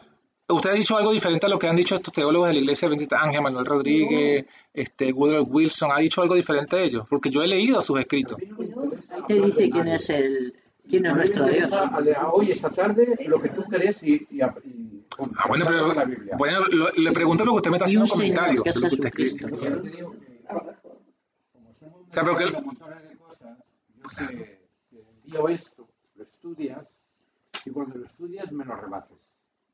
Aquí lo estamos rebatiendo aquí. No, aquí, La idea estamos rebatiendo lo mismo. de un lado a otro. Y yo ya sé dónde está el problema. Yo ya sé exactamente dónde está el problema. Y tenemos que empezar ahí para que comprendáis. Estamos contrastando permanentemente las dos naturalezas de Cristo, una divina y otra humana. Y como no somos capaces de diferenciar, por ejemplo, ahora hay, hay Cristo está hablando en su relación con su Padre porque es humano. Cuando Cristo viene aquí a la tierra, olvídate de su, divinidad, de su divinidad total y para siempre. No vas a encontrar ni un solo texto en la Biblia que Él se refiera a Él mismo, por Él mismo, que no esté cumpliendo su misión como humano, que es el segundo Adán para ser el sacrificio expiatorio. Y él no, pero es que él no dejó de ser Dios cuando se hizo hombre, ese es el punto. ¿Cómo? Él no dejó de ser Dios cuando se hizo hombre. Su Claro divinidad no cambió. Pero eso estaba velado. No, tampoco. ¿Dónde? No lo dice la Biblia. Pues que Ah, pero una cosa, una cosa es velada, una cosa es velada, otra cosa es inhibida, otra cosa es que la, que la dejó. Son dos cosas muy distintas, o son tres cosas muy Pues distintas. Bueno, pero es lo que estamos en discutiendo, es lo que estamos discutiendo. Pero cuando Jesús habla, por ejemplo, cuando Jesús habla de, su- de él como, como era antes, él no está hablando de su condición presente de hijo de hombre. Cuando él dice, la- el, el texto que leyó la hermana al principio, Padre, glorifícame tú con aquella gloria que tuve contigo antes que el mundo fuese.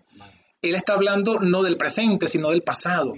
¿Y entonces cuando él habla del pasado, él, él no está hablando de su condición ahora que se ha hecho ¿Cómo hombre. Y en esa condición de pasado, él le- lo que dijo la hermana es que él dijo en esa condición de pasado, pero no he terminado la idea. Él tem- en ese pasado él dijo, glorifícame tú con gloria que tuve contigo, no con ustedes. Habló de algo con el Padre. Entonces allí estamos, ahí lo que lo que se ve claramente ¿Y cómo vas a entender, es eso. y cómo vas a entender esas dos cosas? Que Cristo como humano y como carne existiera desde siempre y que bajara aquí y que tuviera las dos naturalezas. Tú explícamelo a mí porque eso no me lo vas a poder explicar. Pero es que no estamos discutiendo eso. Eso es que eso no estamos ni siquiera en duda. En, no- en nosotros no está en duda eso. No está en duda eso. Creemos que Jesús se hizo carne de pecado y, y- y siguió siendo el Hijo de Dios ¿Y en, y en qué momento se hizo carne de pecado? cuando fue concebido por María. Porque María tenía pecado. Eso demuéstramelo en la Biblia. Romanos 8.3. ¿Eh? Romanos 8.3. Romanos 8 te lo dice eso. Sí, carne de pecado. Carne de pecado. A ver. Ya lo he analizado. Vale, yo también lo he analizado y lo dice. ¿Y, y cuándo? Pero ya va, usted dice que no lo Dice. Romanos 5.21. Segunda, perdón, segunda de Corintios 5.21. Sí, Mira, pero tú estás diciendo... Ya va, ya va. Usted, me, usted me preguntó dónde la Biblia dice eso. Y es el ocho. texto. Romano pero- 8.3. Aquí lo leo, lo leo, hermano. La palabra de Dios es lo más importante. Pero sí lo dice, carne de pecado. Porque lo que era imposible, Pero lo dice. perdón hermanos, porque lo que era imposible para la ley, por cuanto era débil por la carne, Dios enviando a su Hijo en semejanza de carne de pecado y a causa del pecado condenó al pecado en la carne. Lea ahora, hermana, lea eh, Pero ya va, de Corintios 5.21. Al que no conoció pecado, por nosotros lo hizo pecado. Pero fíjense, pero ya va. que los- los Lo- está en la Biblia. Los, los, eh, por las Ya, que pero, creen que Cristo fue engendrado con la carga de todos nuestros pecados. Eso es mentira. pero ya va, ya va.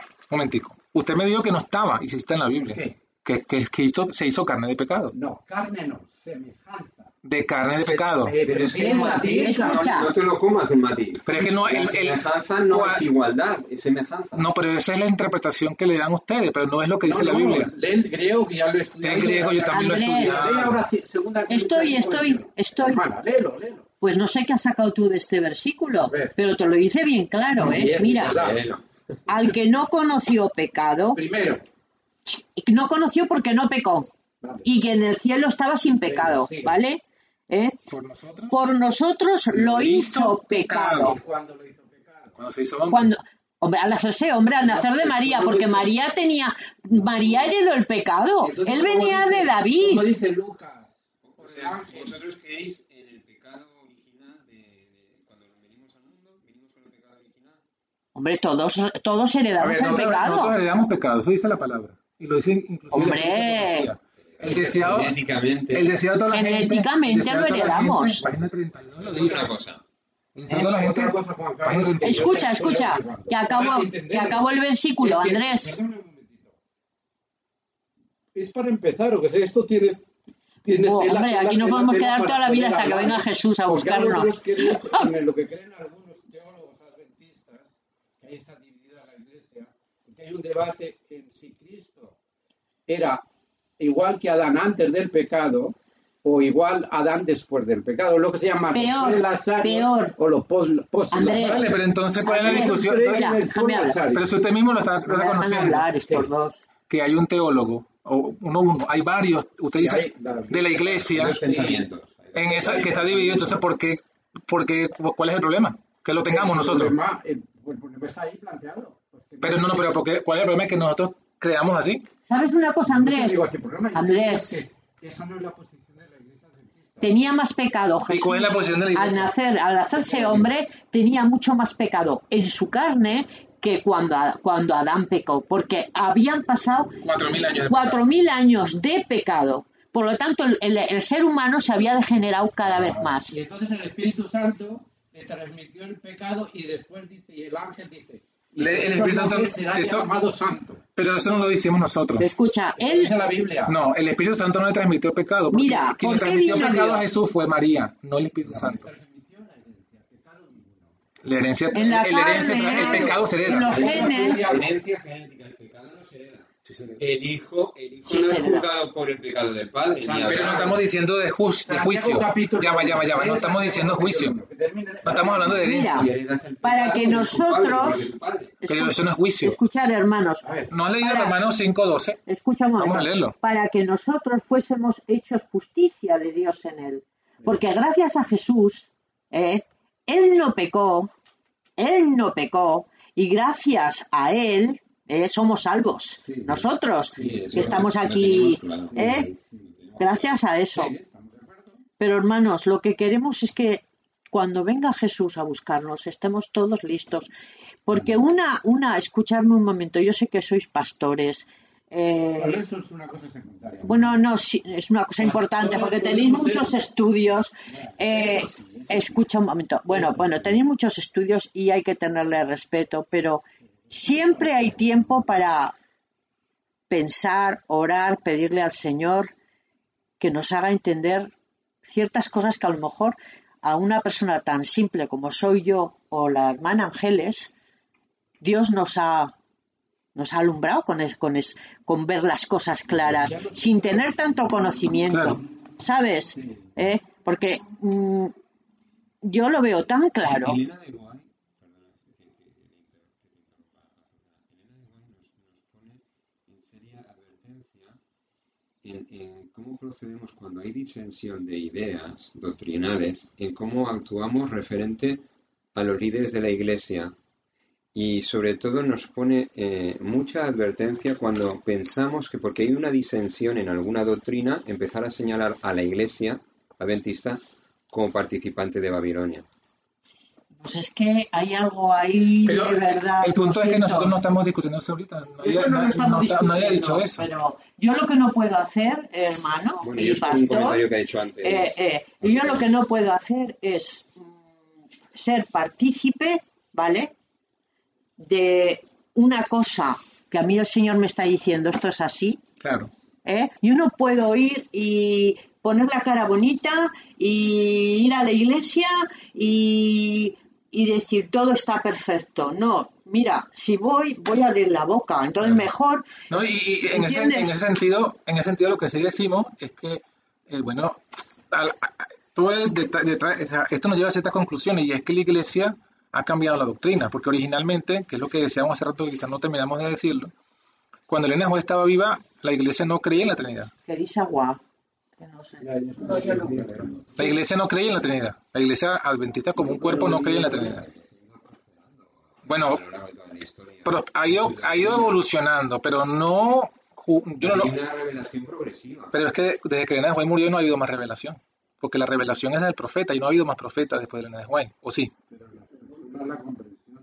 Vale, pero, la, pero revelación, yo dice- usé la palabra clave. No ha habido más revelación. La revelación es, es algo que, es que, que tiene con los Hay profetas. revelación, pero no para la iglesia en general. Entonces, desde que murió el profeta, Santo se manifiesta a todo el mundo. claro, pero, pero como revelación profética, a menos que creamos que haya otro profeta, la revelación profética cerró cuando murió Elena de White.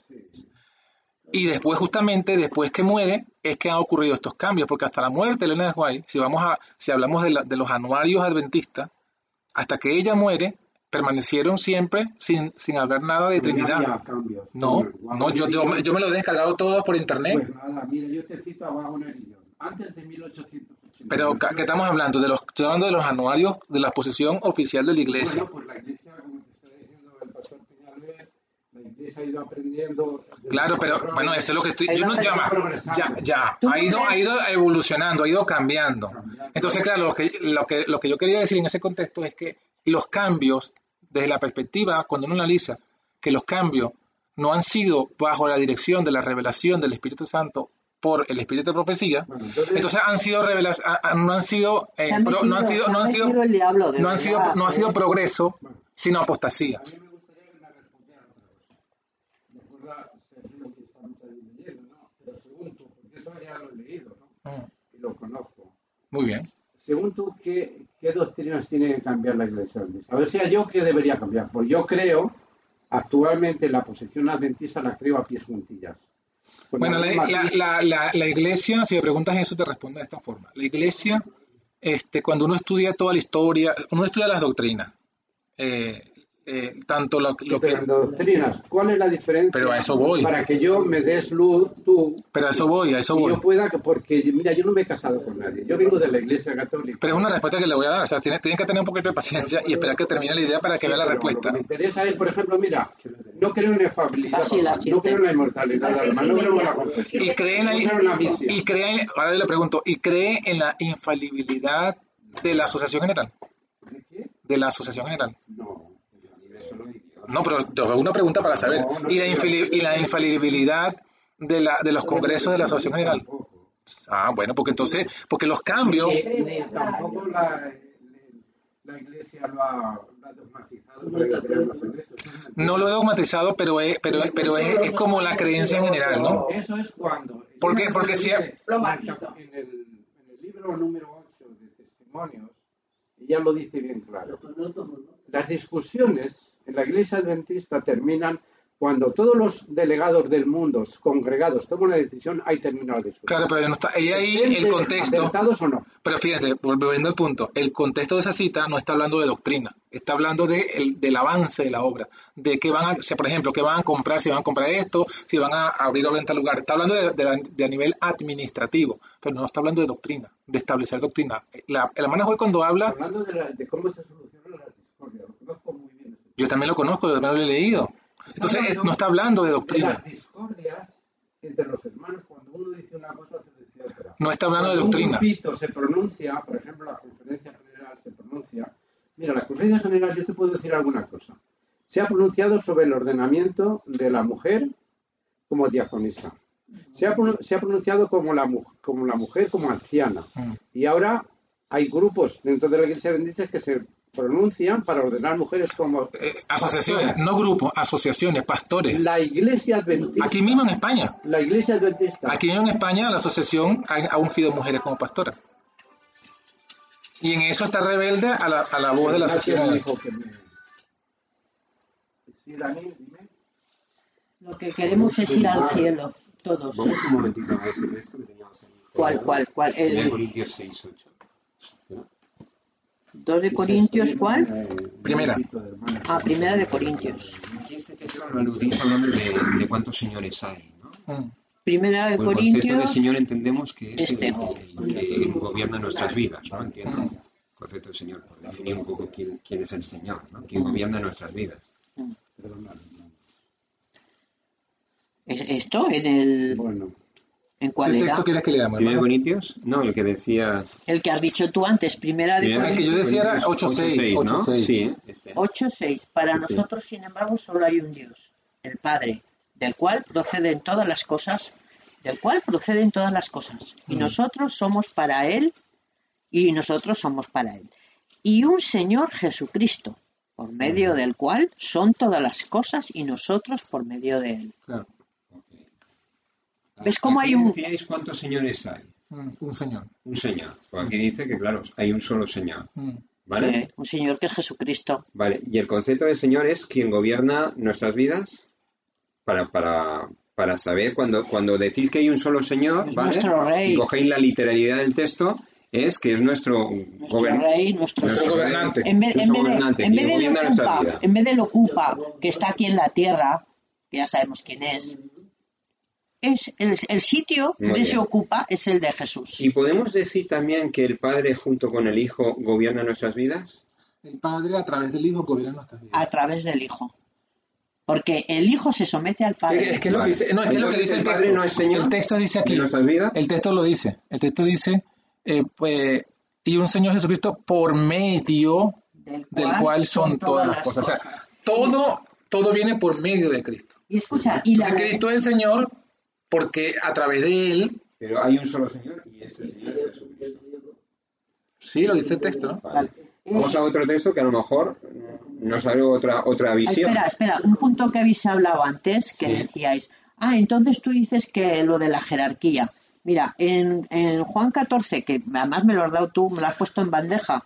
Mira, habéis oído que yo, en el 28, el versículo 28, habéis oído que yo os he dicho, voy y vengo a vosotros. Si me amarais, os habríais regocijado, porque he dicho que voy al Padre, porque el Padre mayor es que yo.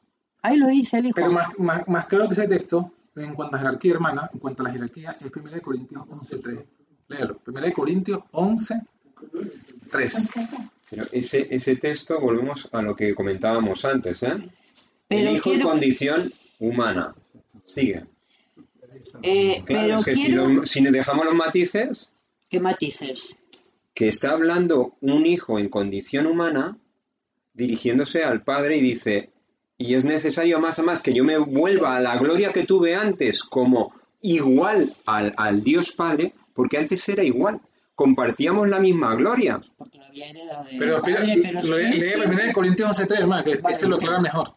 Pero quiero que sepáis que Cristo es la cabeza de todo varón y el varón es la cabeza de la mujer y, y Dios la cabeza de Cristo. Ahí está la jerarquía.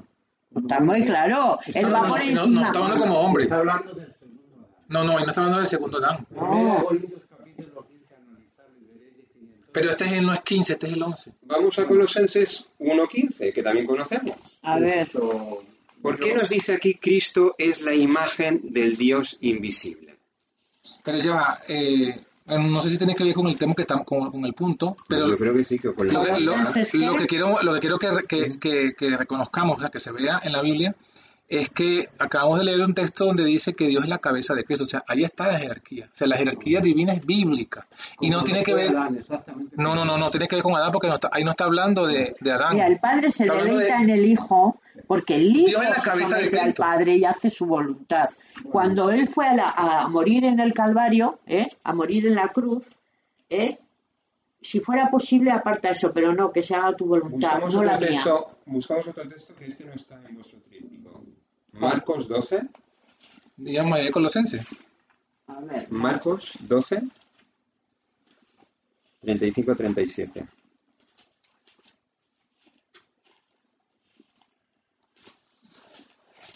12, 35. Y respondiendo Jesús decía, enseñando en el templo. Como dicen los escribas, que el Cristo es hijo de David.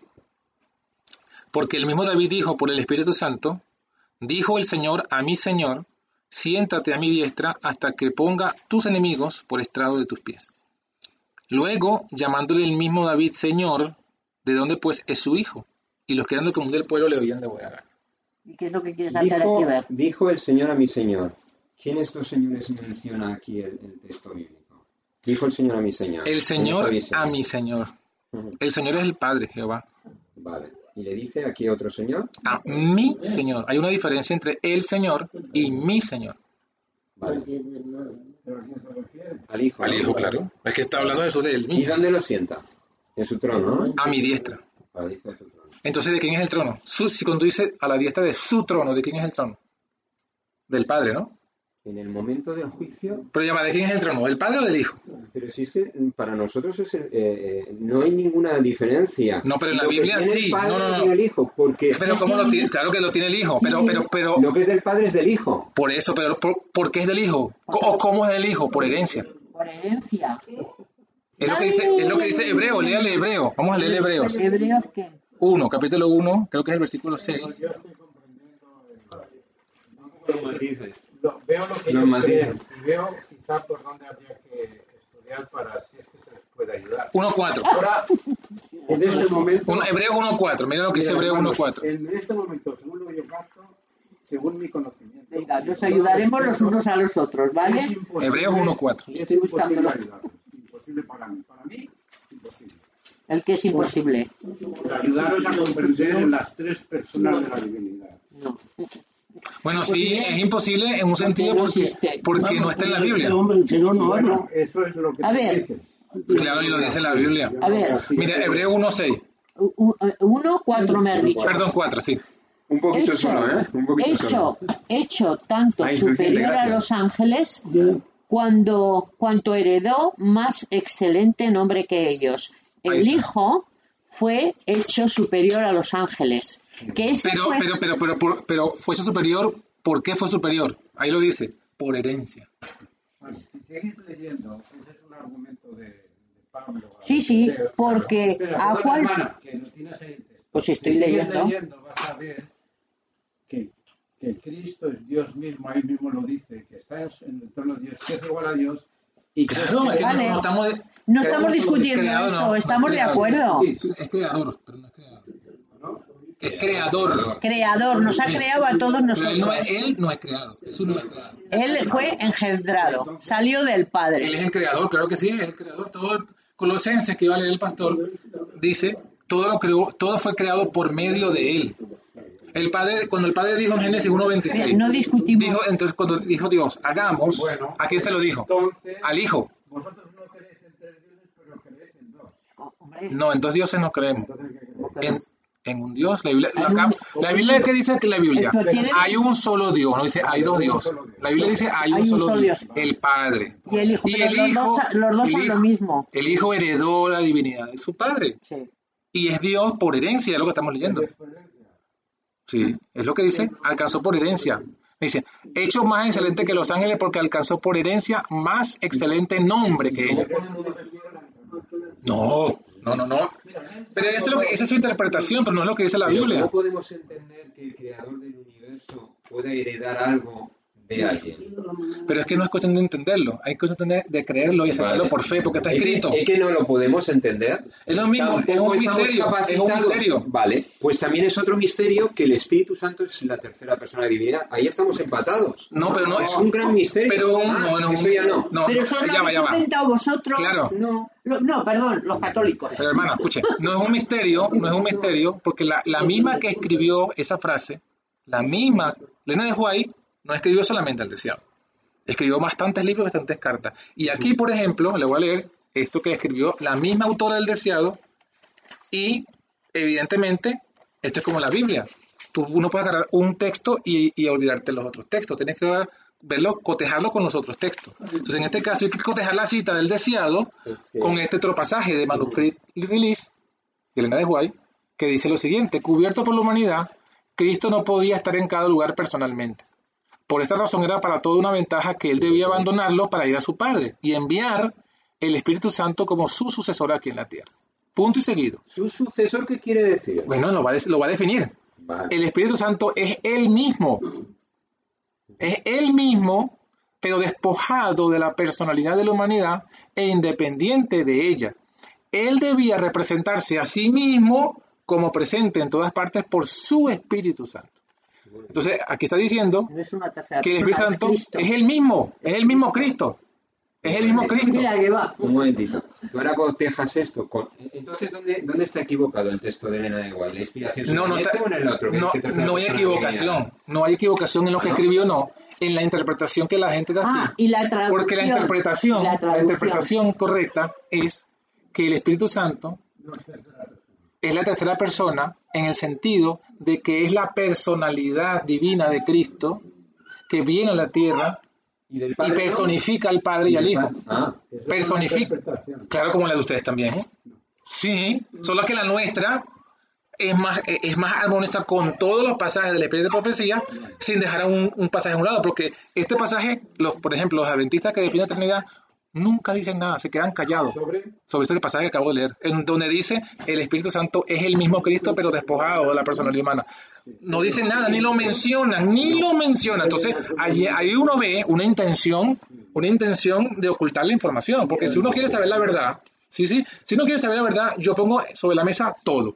Y aquí nosotros no hemos negado ninguna cita. es que Nosotros, no negamos el deseado, pero ponemos sobre la mesa cosa. todo, Y Este todo. pasaje es paralelo al que hemos comentado antes de la igualdad entre el Padre y el Hijo. No, Donde pero- está el Padre está el Hijo y todo lo del Padre es del Hijo. Y entendemos que son dos personas, pero también entendemos que su unidad divina les hace compartir también con la tercera persona de divinidad un mismo espíritu, No, pero- mismo sentir. No, no, es que aquí no dice eso. que no dice eso. Aquí que dice que. acaba de decir, Sí, pero el Espíritu Santo, Espíritu, el Espíritu Santo, el Espíritu Es Santo lo define ella como el, el mismo Cristo, lo está diciendo. No dice otra persona literal. que el mismo. El espíritu el Padre, el Hijo y el ¿Y qué Espíritu espíritu tiene el Espíritu Santo? ¿El Espíritu Santo qué espíritu tiene? Es un espíritu. No, no, pero usted está diciendo. espera, ya va. déjalo. No, no, no. Usted está Déjalo. diciendo, está diciendo. Dios es espíritu, Está por ahí diciendo, va bien. Usted Por está diciendo que el. Padre tiene que los tres comparten el mismo espíritu. No, está diciendo. No, los tres son espíritus. Mira, los tres, Pero acabo de decir que los tres comparten el mismo espíritu. los tres son espíritus. Eso lo has dicho tú. No, no, le he dicho yo. Aquí Mira, todos hemos eh, escuchado que usted lo dijo. pero tú lo interpretas lo que yo digo. No, es una pregunta, porque si usted dice que los tres Pero comparten el mismo espíritu, no. No, eso entonces, lo. ¿cuál es el espíritu que comparte el Espíritu Santo espíritu lo tienen los tres. ¿Cuál espíritu tienen los tres? Porque si el Espíritu Santo... Espíritu Santo. Entonces el Espíritu Santo se tiene a sí mismo. Mira, Porque eso es lo que usted me está diciendo. Me está diciendo que, que- que el Espíritu lo tienen los tres. ¿Cuáles tres? El Padre, el Hijo y el Espíritu Santo. Entonces yo le pregunto. ¿el Espíritu Santo qué espíritu tiene entonces? Tiene otro espíritu, entonces son cuatro elementos. Que, y este, tercer, este cuarto elemento lo comparten los tres. Es que es lo que usted me está diciendo. Ah, entonces, entonces, entonces son dos, entonces son dos que comparten un mismo espíritu. Bueno, vamos a ir cerrando. Escucha, eh, eh, si queréis otro día podéis volver. Eh, digo que, espera un momento. Un momento. Eh, acordaos de que Pablo ¿eh? perseguía a los cristianos hasta que Jesús, y fíjate que él estuvo cuando Esteban, todas estas cosas que estaba escuchando, hicieron, o sea, le hicieron recapacitar. Y cuando Jesús les tocó, le tocó y le dijo, ¿por qué me persigues? Ahí se convirtió. ¿Por qué creéis que la palabra de Dios? Esto es una pregunta, ¿eh? Para, para mirar de acercarnos en, en la manera de entender el concepto del Espíritu Santo. ¿Por qué creéis que en la palabra de Dios dice que la blasfemia contra el Espíritu Santo es el pecado imperdonable? Porque si no escuchas al Espíritu de Dios, si no escuchas a su palabra, que esto es lo que tenemos, ¿eh? Esto es lo que tenemos. Si no escuchas, estás rechazando a Dios. Sí, la hermana Joel explica. Porque yo creo que No te puedes salvar. Lo que yo te- veo aquí en porque- cuanto- Perdona, porque Pero, el. Espíritu te lleva al, al arrepentimiento, ¿vale? El Espíritu de Dios. Yo lo que veo también en estas discusiones es que los que defienden la Trinidad la- desde la ala de la Iglesia Adventista ignoran, no sé si voluntario, pero ignoran todos esos textos que citan lo que la hermana Joya explica. Por ejemplo, cuando usted preguntó hace rato del, que donde el Espíritu dice que intercede por nosotros, la hermana Joya lo explica. Ese también de la blasfemia también lo explica. Entonces, no entiendo por qué ignorar lo que la Elena de Guay explica sobre esos pasajes, ¿no? Entonces, aquí ella cuando habla de, de la blasfemia contra el Espíritu Santo, es- lo dice aquí, Joyas Testimonios tomo 2, página 265. ¿En qué consiste el pecado contra el Espíritu Santo? En atribuir voluntariamente a Satanás la obra del Espíritu Santo. Mira qué claro lo dice. Claro, no, Que- no está hablando, Y eso no lo cree la iglesia adventista. no, porque que cuando... Ah, no. Pues cuidado porque Pero escúchame, los ¿por qué? últimos puntos... Escúchame, escúchame. Cuidado porque los últimos puntos a los que aludís vosotros acusando a los trinitarios es que los trinitarios están adorando a Satanás. Cuidado. No, Por eso, por eso, porque, Pues está- porque la Trinidad, la Trinidad no es un Dios bíblico. La Biblia no habla de Yo Trinidad. no- yo no- cuidado, Entonces, cuando- cuidado los que están haciéndolo. Mm. Nosotros estamos. Pero no estamos diciendo, fíjate, fíjate que ahí, ahí- ahí es diferente. Mira, y si porque lo, esto los hermanos lo comprendieran de verdad, eh, haría otra, otra iglesia, los mismos hermanos, pero en otro sitio, o sea, de otra manera. Sí, No con la Trinidad. que Mira, lo que, lo que, Pues eh, eh, está ahora siendo el zarandeo, y yo considero que el zarandeo de vosotros diráis, estos son herejes. No, No, no, yo no, eso le pertenece al Señor, a mí eso exactamente. No, pero, yo- no, pero a mí me preocupan los hermanos que están en el error. Bueno, eso sí, eso sí me preocupa. Bueno, do- dos cositas más, dos cosas más para terminar Sí, la, la idea. una pregunta para, para mi propio beneficio. Según tú, porque yo creo las doctrinas de la Iglesia Adventista y las defiendo, ¿en qué tendría que cambiar yo en doctrina? Dímelo. Es que viene- es justamente, yo sé que esta pregunta me la hizo hace rato, esa pregunta me la hizo usted hace rato, y, y era lo que iba a responder, ¿no? Pero antes quería cerrar la idea aquí. Este, cuando en los, los que defienden la Trinidad sacan el tema de la blasfemia, es para acusarnos a nosotros de que blasfemamos contra el Espíritu Santo, porque no reconocemos que es una persona. Eso es lo que se hace No lo dice. la, la iglesia adventista y los No, eso defensores. no lo, lo- no lo dice, no a decir ningún pastor. No, no, Sí, lo ha dicho. un Sí, pastor- lo ha dicho, sí lo ha dicho porque me lo han dicho. Sí, te lo han dicho ese pastor, esa persona. Sí, no es lo que cree la, la. Y es lo que, por eso digo, entonces, Lo por eso es que cuando, cuando, hace- hacen esa pregunta, una cosa que no estamos de acuerdo con ella, pero no te que simplemente tienes una creencia diferente a la nuestra. bueno, ahora voy a su, a su pregunta. Y el que va a juzgar no va a ser la iglesia adventista, va a ser Dios. sino va a ser el Señor. Y te va a juzgar a ti y a mí. Yo que iglesia- quiero es estar en el libro de la vida. Es una cosa personal tuya.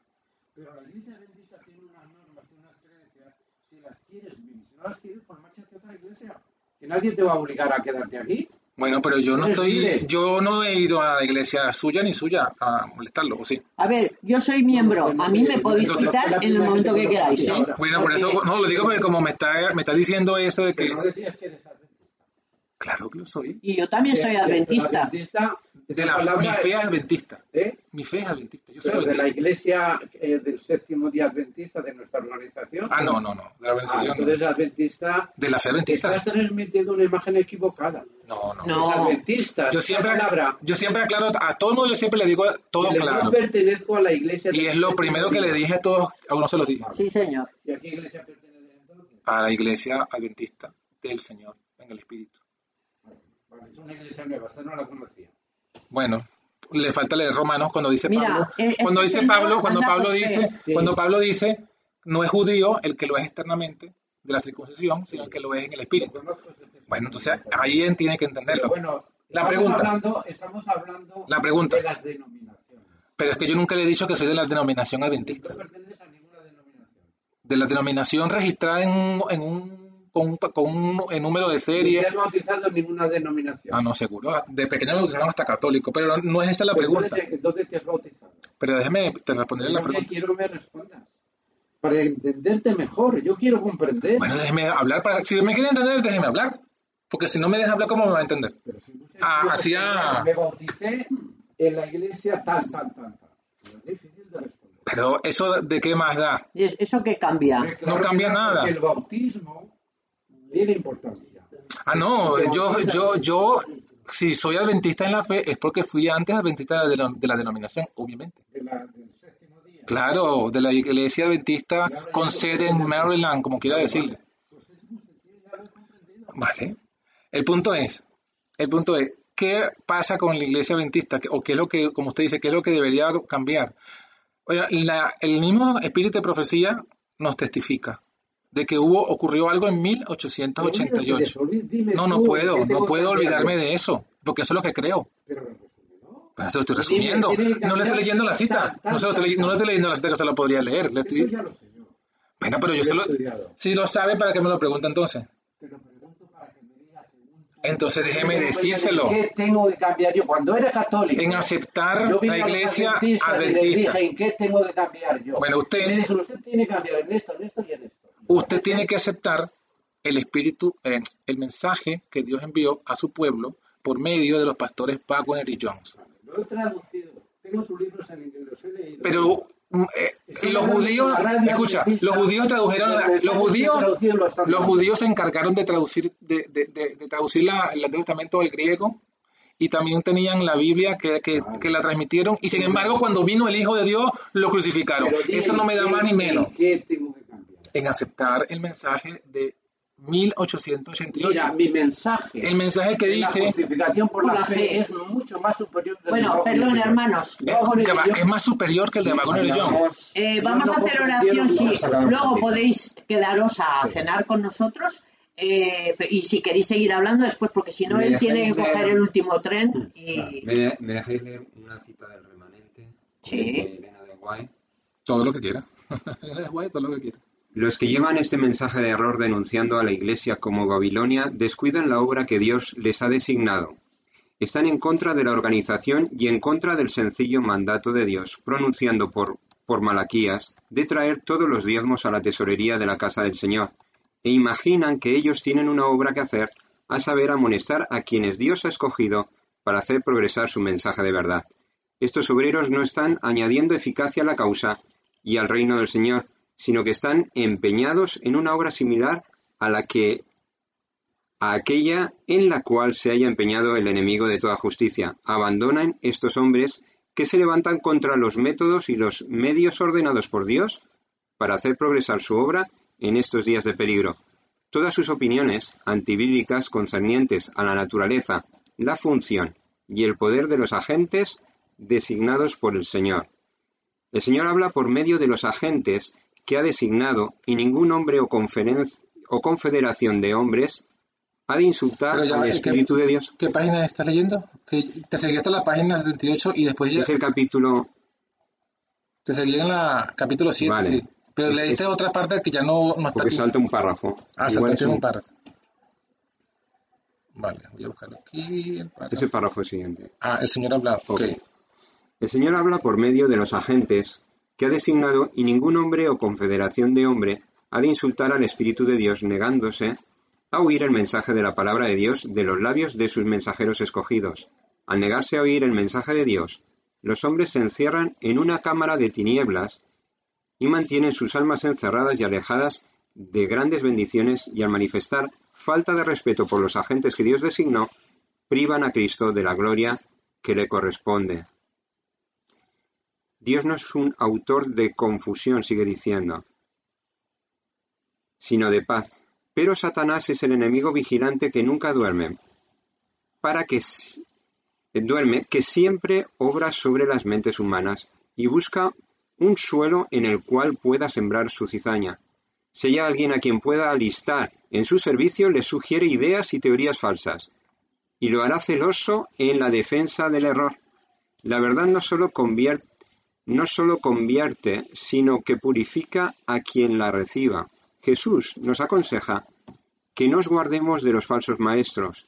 Desde el comienzo de nuestra obra se han levantado de vez en cuando hombres que defienden teorías nuevas y sorprendentes, pero si se los asevera creer la verdad, pero si los que aseveran creer la verdad acudiesen a quienes tienen experiencia y a la palabra de Dios con un espíritu humilde y susceptible de ser enseñado, y examinasen sus teorías a la luz de la verdad, con la ayuda de los hermanos que han sido dirigentes estudiosos de la Biblia, al mismo tiempo diri- dirigiesen súplicas a, a Dios, preguntándose, ¿es este el camino del Señor?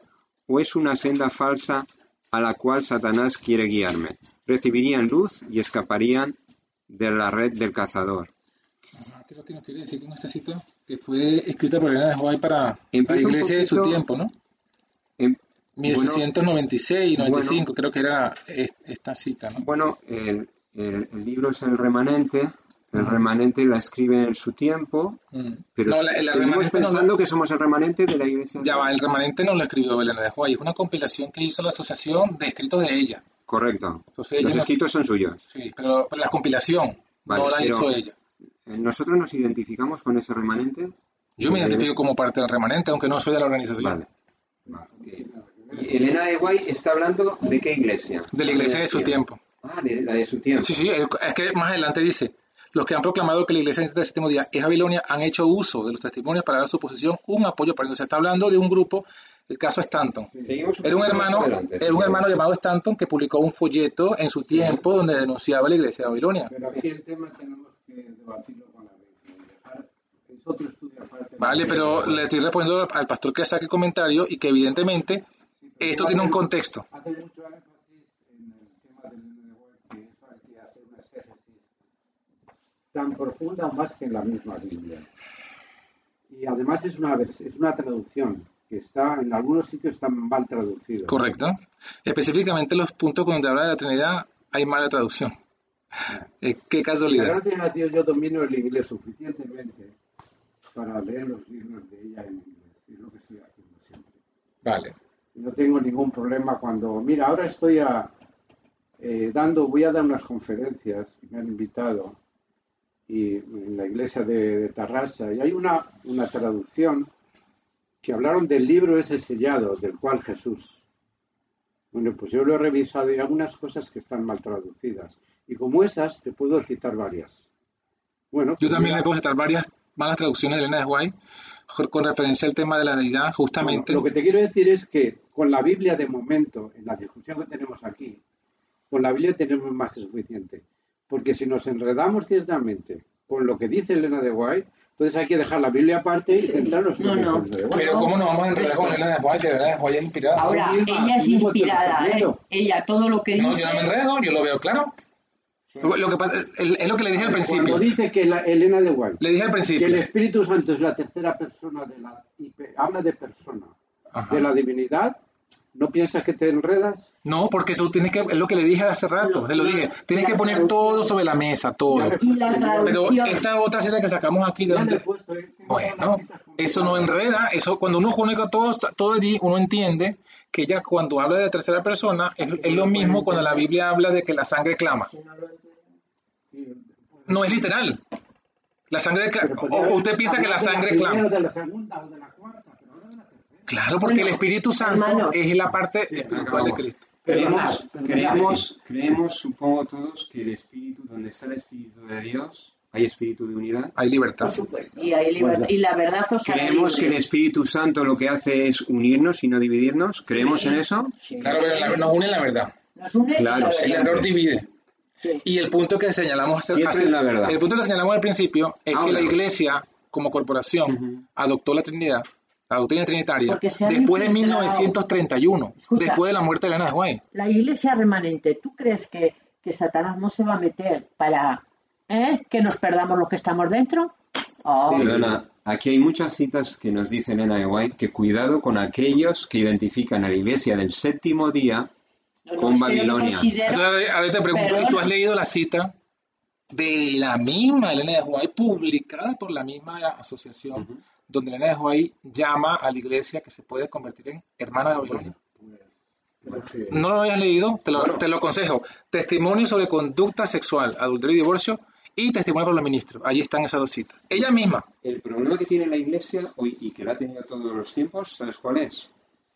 Eh, La lucha de Babilonia está en cada uno de nosotros, John. Empezando por mí. claro la lucha sí. de Babilonia está en cada uno de nosotros. Sí. Pero cuando nosotros atacamos una iglesia, Pero aquí no ataca a nadie, lo que hombre, queremos cuando estamos se la pidiendo- señala como Babilonia es un ataque directo. Entonces, tú, entonces te pregunto, ¿tú piensas que la Elena de no, White... sé, no sé cómo lo ves. Pero entonces te pregunto, ¿tú No piensas que podemos- Elena de White cuando escribió esa cita estaba atacando a la iglesia? ¿Qué cita? La que te, la que te mencioné de testimonio de Elena de White, donde ya ¿Que. ¿Tiene el peligro de convertirse en hermana de Babilonia? Hay un peligro. Bueno, pero entonces, Sí, pero pero ella, pero ella está es ya, ya, que ya, pero ella lo está diciendo que se podría convertir en Babilonia. No, no, no. Léala, entonces, hermana. entonces, eh, bueno, pero es, es, es- es que es decir lo mismo. No, no, No, no, no no. nos cerremos, ¿eh? abramos el corazón ver. al Señor para que nos Bueno, haga pero ¿sabes y Nosotros tampoco decimos que es Babilonia. Si quieres Si, que si, si es lo que me quiere decir, Si quieres- nosotros tampoco decimos No, yo, que es yo Babilonia. creo, yo Que- creo en un que Dios que preserva, preserva, Ah. pese a los Para errores de su iglesia, Espera. Preserva, preserva a su iglesia si y la mantiene. Sí, pero una cosa es la iglesia, otra cosa es la organización de la iglesia. O sea, yo también creo lo mismo. ¿eh? Y, y yo también creo lo mismo. Y yo creo que soy parte de la iglesia del Señor. Pero no No, soy parte de la organización. El problema es que ustedes identifican las dos cosas. Y con orar Ustedes hagan un equivalente. Iglesia igual organización. Pero no es así. Y tal. ¿eh? A ver, lo leería, pero mm, yo lo tengo muy claro, de verdad. Lo, Yo- que, lo que queremos todos es que cuando venga Jesús oigamos su voz. Es lo que queremos y estemos ahí. Hay que orar y Y coger. estemos ahí. Hay que orar y ir punto por punto hasta que nos entendamos. Y nada más. Con humildad, con perseverancia. Pero eso es lo que hemos hecho. Hemos estado estudiando todas estas cosas. Hemos estado estudiando todas, todas estas cosas, pero hemos entendido que Dios envió un mensaje en el 88 a su pueblo adventista. Que el pueblo no aceptó. Eso está. Bueno, Cuando cogemos El mensaje de la Por justificación favor, por la fe. Eh, esperar y seguís un, un poquito más, pero después de hacer la oración, Vale, porque es que si no, no nos va a dar tiempo de Vale, vamos a cenar. orar, vamos a. Ay, yo también, yo, yo, yo tengo el pie chungo, ¿eh? A mí me cuesta. Me quedo en pie. Venga, adelante. Venga, cerrar. Amado Padre Celestial, te damos gracias en primer lugar porque tú nos has regalado el podernos encontrar en este hogar de, Azucena. Queremos suplicarte encarecidamente que perdones nuestros pecados, nuestras debilidades, nuestras flaquezas de sabiduría. Somos débiles, somos limitados. Estamos tremendamente limitados para comprender la grandeza de tu naturaleza divina, de tu grande amor, de tu grande gloria, Señor. Pero, Señor, queremos en estos momentos que nos vamos a despedir el ungimiento de tu Santo Espíritu en cada uno de los presentes, Señor. Que tú nos lleves a esa verdad maravillosa que, que enviases a través de tu Hijo Jesús a este mundo, manchado de pecado, y sobre todo que nos hagas levantarnos y unirnos en ese espíritu maravilloso que es un espíritu de vida eterna, un espíritu de verdad, un espíritu que transforma vidas, un espíritu que da propósito a nuestras vidas, Señor. Y que todo sea para honrarte y glorificarte allá donde vayamos. Que dejemos de señalarnos los unos a los otros y hacer la tarea de Satanás, Señor. Quita eso de nuestras mentes, quita eso de nuestros corazones y sobre todo que nos unamos en lo que tenemos en común contigo. Un espíritu que desea el bien del hermano y de la hermana, del amigo y de la amiga. Un corazón, un espíritu que desea sobre todo crecer a la imagen, a la hermosura y a la santidad de tu Hijo Jesús, Señor. Ayúdanos a encontrarnos. Sabemos que esta oración está siendo escuchada y tenemos la certeza de que va a ser contestada porque siempre que hemos, te hemos suplicado en ese trono de gracia tan maravilloso que tú tienes, según tu voluntad, tú has contestado positivamente a nuestros pedidos, Señor. Así que te rendimos nuestras vidas, nuestros corazones, y haz esa obra maravillosa a través de tu Santo Espíritu, y que todos podamos unirnos en tu verdad. En el nombre de Jesús te lo hemos suplicado. Amén. Amén. Amén. Bueno. Uy, bueno, quedaros, que- quedaros a comer algo. Que sí, hombre, que agua.